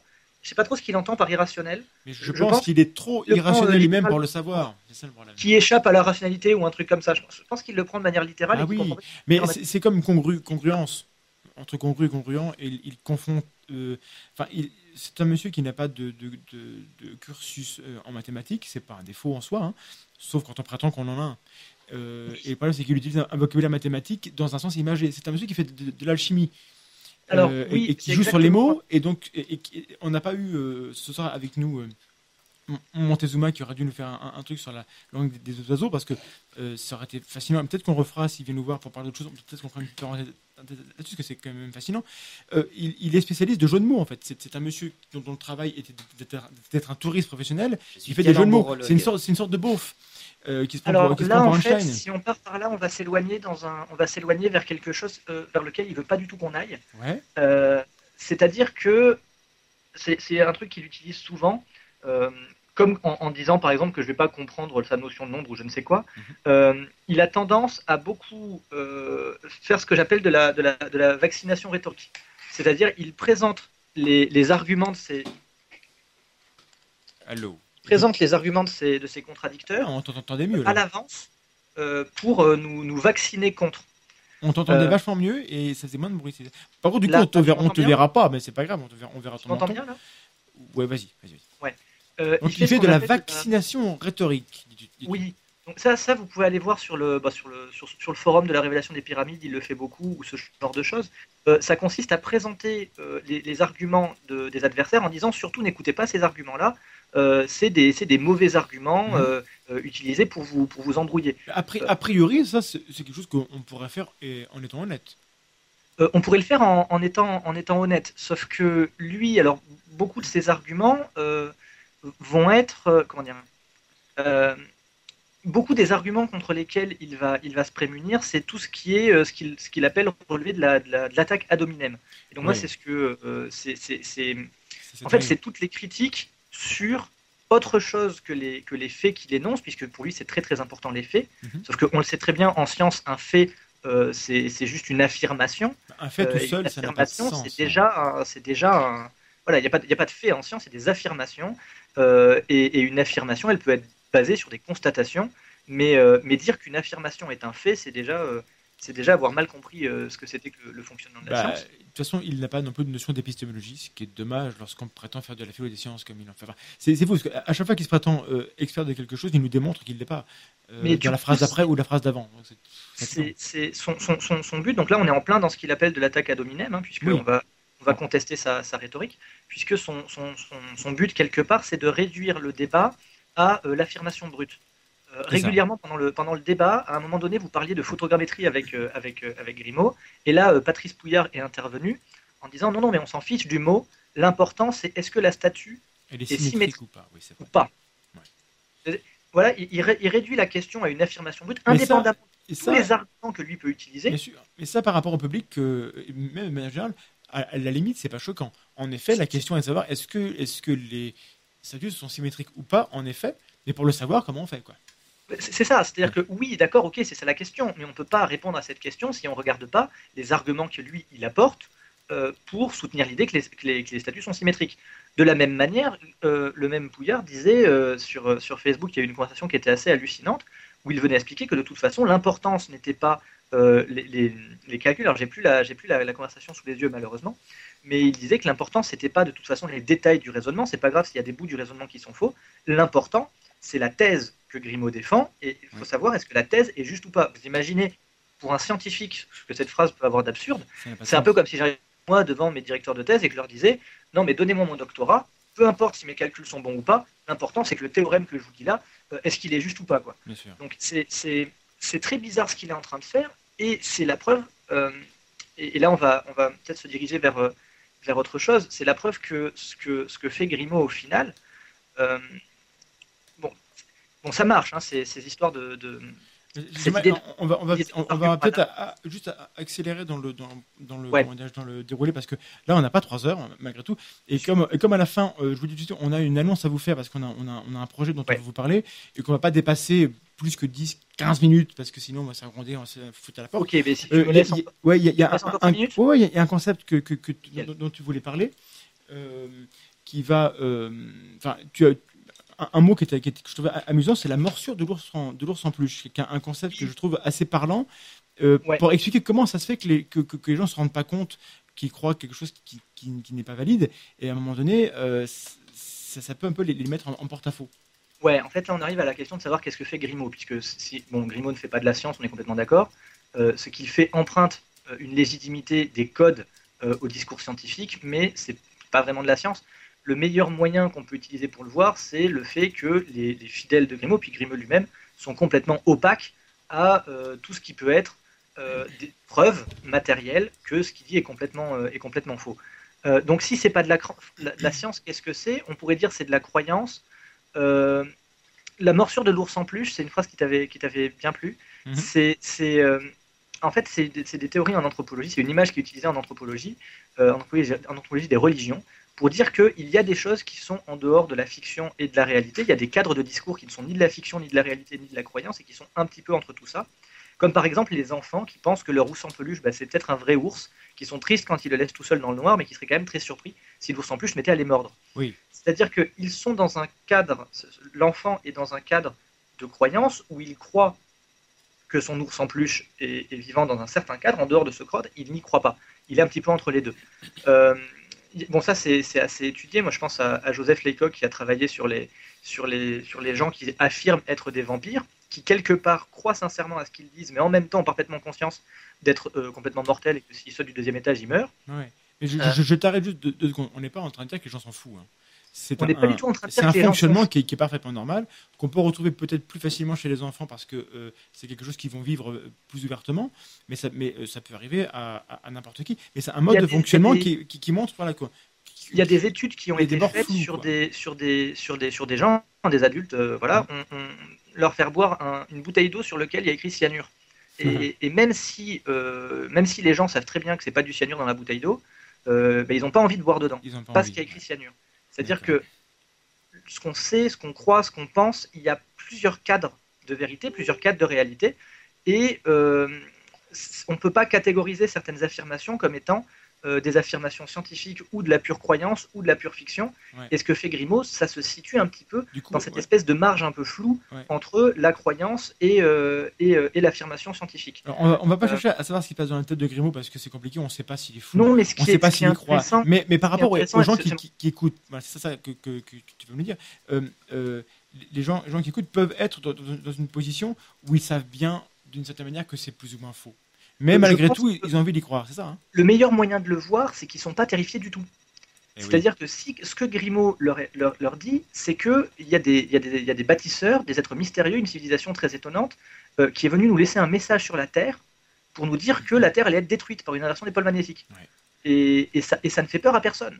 C'est-à-dire que même les gens qui sont les plus convaincus que le discours de Grimaud est vrai n'ont pas réellement, ne semblent pas avoir, euh, avoir peur de l'apocalypse. Oui, alors qu'ils Euh, devraient en tirer des conclusions et euh, échanger un, un peu. D'ailleurs, c'est ce qui se passe avec les vraies dérives sectaires. C'est qu'à un moment donné, les gens, dans leur vraie vie, vont modifier leur comportement pour se conformer à cette croyance qui, pour laquelle ils vont croire pour le vrai. Là, on est dans des zones plus, plus tampons, plus, plus, plus neutres, entre guillemets. si on, si on va se promener dans, ce que, dans, ce que, dans, dans, dans le- la page Facebook de la révélation des pyramides, on a notamment un, un, un post absolument magnifique où euh, Grimaud demande à des gens de lui poser des questions et où il y répond. Et alors quand on voit les questions, on voit un petit peu euh, ce qui est en train de se passer en réalité. Euh, je vous en donne une par exemple. Pensez-vous que l'équilibre de la Terre, voire du système solaire, serait modifié si les pyramides étaient détruites?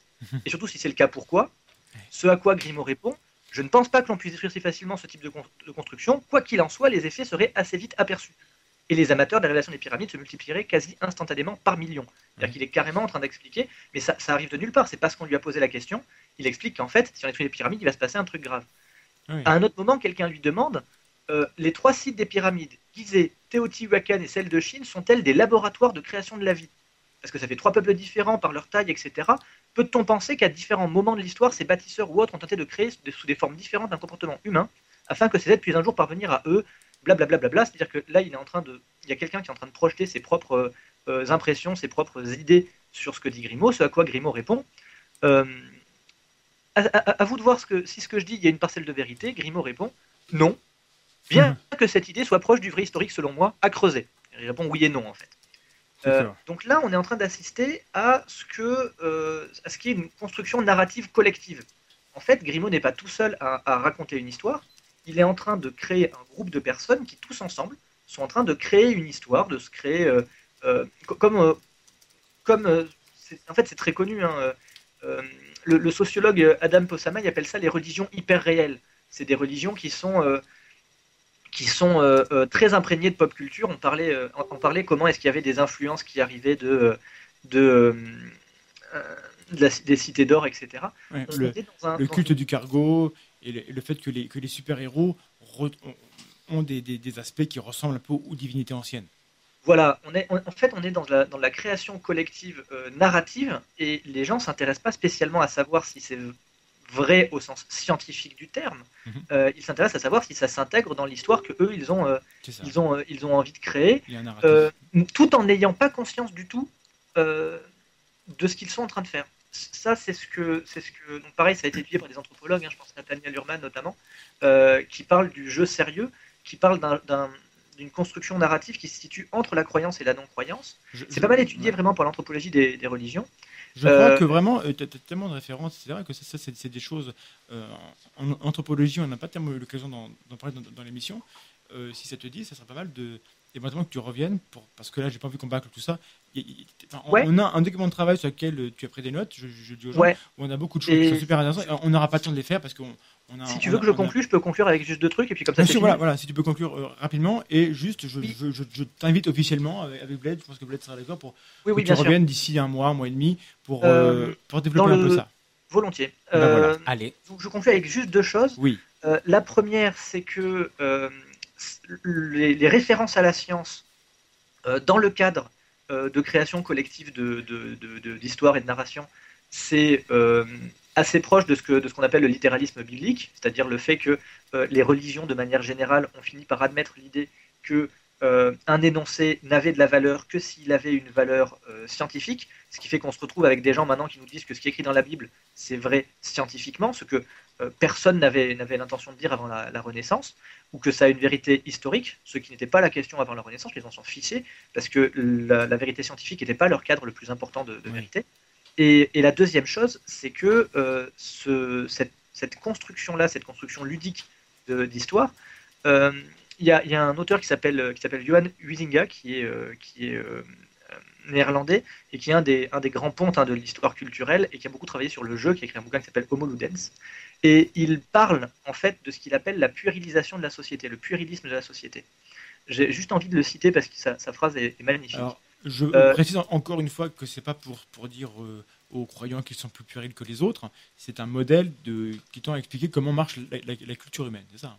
C'est ça. Voilà. Euh, c'est pas les voilà, c'est pas les gens qui sont puérils, mais la société qui l'est. Voilà. Euh, Huizinga parle, euh, dit donc dans son dans son livre, euh, la société est puérile. Alors lui, il a écrit en 1936, hein, donc il parle de l'époque pré pré-fascisme.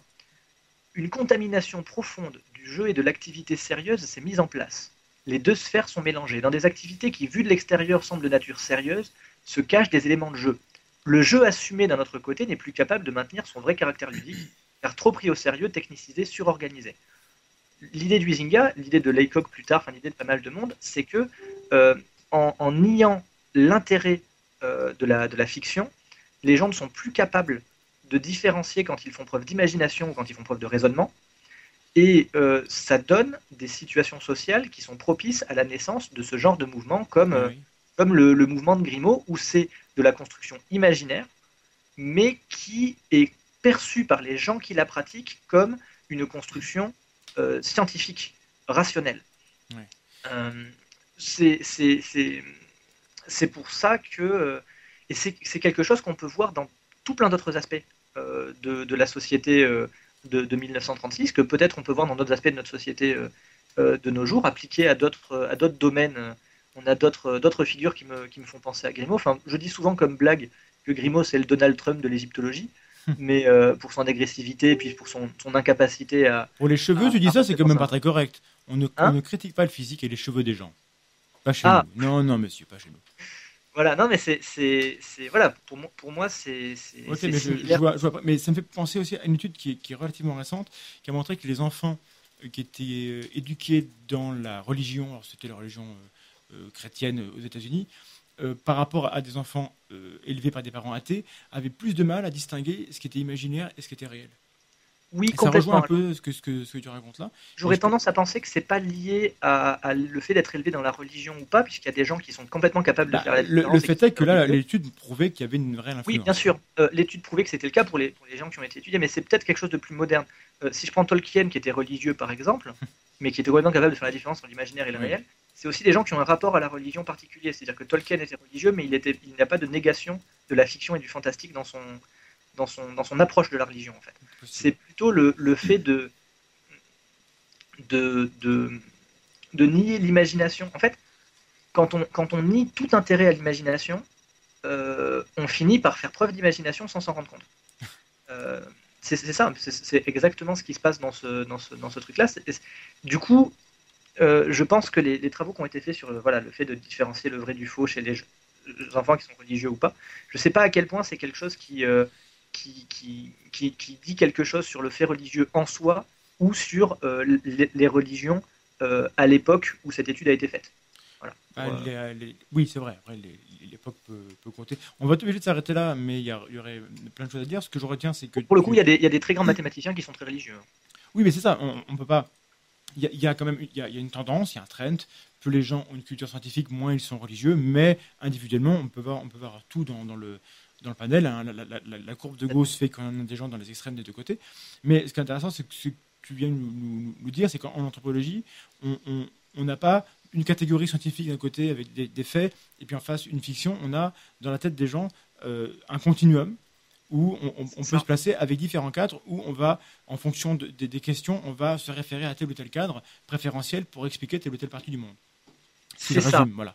Et, bah, ça. et- et Euh, ça peut expliquer pourquoi on a des gens qui sont intelligents, qui sont instruits, et qui malgré tout vont croire à des choses qui nous nous paraissent être hors du cadre rationnel. Mais pour eux, comme ils ont, ils ont différents cadres qui, qui se recouvrent plus ou moins, et ils ont une mosaïque, ça leur paraît pas aussi euh, absurde que nous, ça peut nous paraître. C'est ça, et on Ça ne veut pas dire qu'ils ont cadre- raison, hein, mais on peut être dans un cadre en pensant être dans un autre. Euh, les cadres peuvent, peuvent, peuvent s'effondrer, c'est ce que décrit Laycock dans, dans certains de ses, ses travaux. Les cadres peuvent s'effondrer, on peut être dans la construction, dans le jeu, et puis ça, tout d'un coup, le jeu et le, et le non-jeu se, se, se rencontrent. Euh, quand, par exemple, une activité ludique commence à avoir des conséquences dans la réalité, une activité imaginaire commence à avoir des conséquences dans la réalité, les deux finissent par se, par se, par se Bah oui. rencontrer. Euh, voilà, enfin, c'est Eh ben écoute, voilà, euh, il y a- y pas a- mal, ce, ce genre de, de truc-là. ouais, c'est extrêmement intéressant, mais c'est extrêmement riche. Et on- on- il faut qu'on s'arrête parce qu'après, on n'aura pas le temps de parler de notre petit truc à la fin. Qui, qui- qui- qui- Oui, d'autant plus que d'autant plus que c'est pas forcément euh, extrêmement diffé- enfin extrêmement éloigné de de, Oui, de en- ce- ça, oui, ça, c'est- ça va, c'est- ça va dans, dans la continuité. Donc, euh, écoute, on, on va- te remercier Clément et on, on se donne rendez-vous pour, pour bientôt, j'espère, pour, Mhm. euh, pour en parler de ça, parce qu'il y, a- il y a plein de trucs à, à creuser et on aura le temps, on aura deux heures pour en parler, ça sera beaucoup mieux que là de se précipiter sur des choses.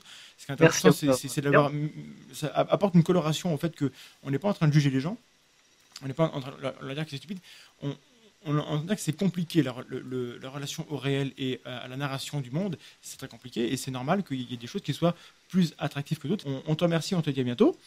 Eh bien à bientôt, merci à vous. À bientôt.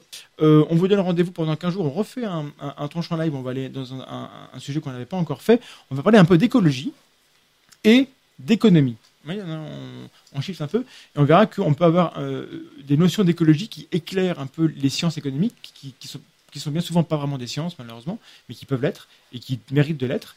Et on est dans un monde que l'écologie nous montre fini, au sens où il n'est pas infini, et l'économie devrait en prendre euh, un peu conscience, et on, va en parler avec euh, Rodolphe, qui a une chaîne qui s'appelle Le Réveilleur. Je vous conseille d'aller voir, il, parle de, de climat et, et d'économie, et euh, je pense que ce sera vraiment super intéressant. Donc rendez-vous, ça, ça sera le 3 mai.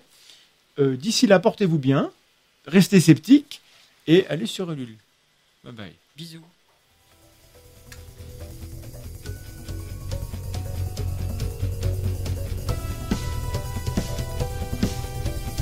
La tronche en live. l'émission de l'esprit critique en direct sur Radio Campus Lorraine, avec Vlad Tapas et Assermandax.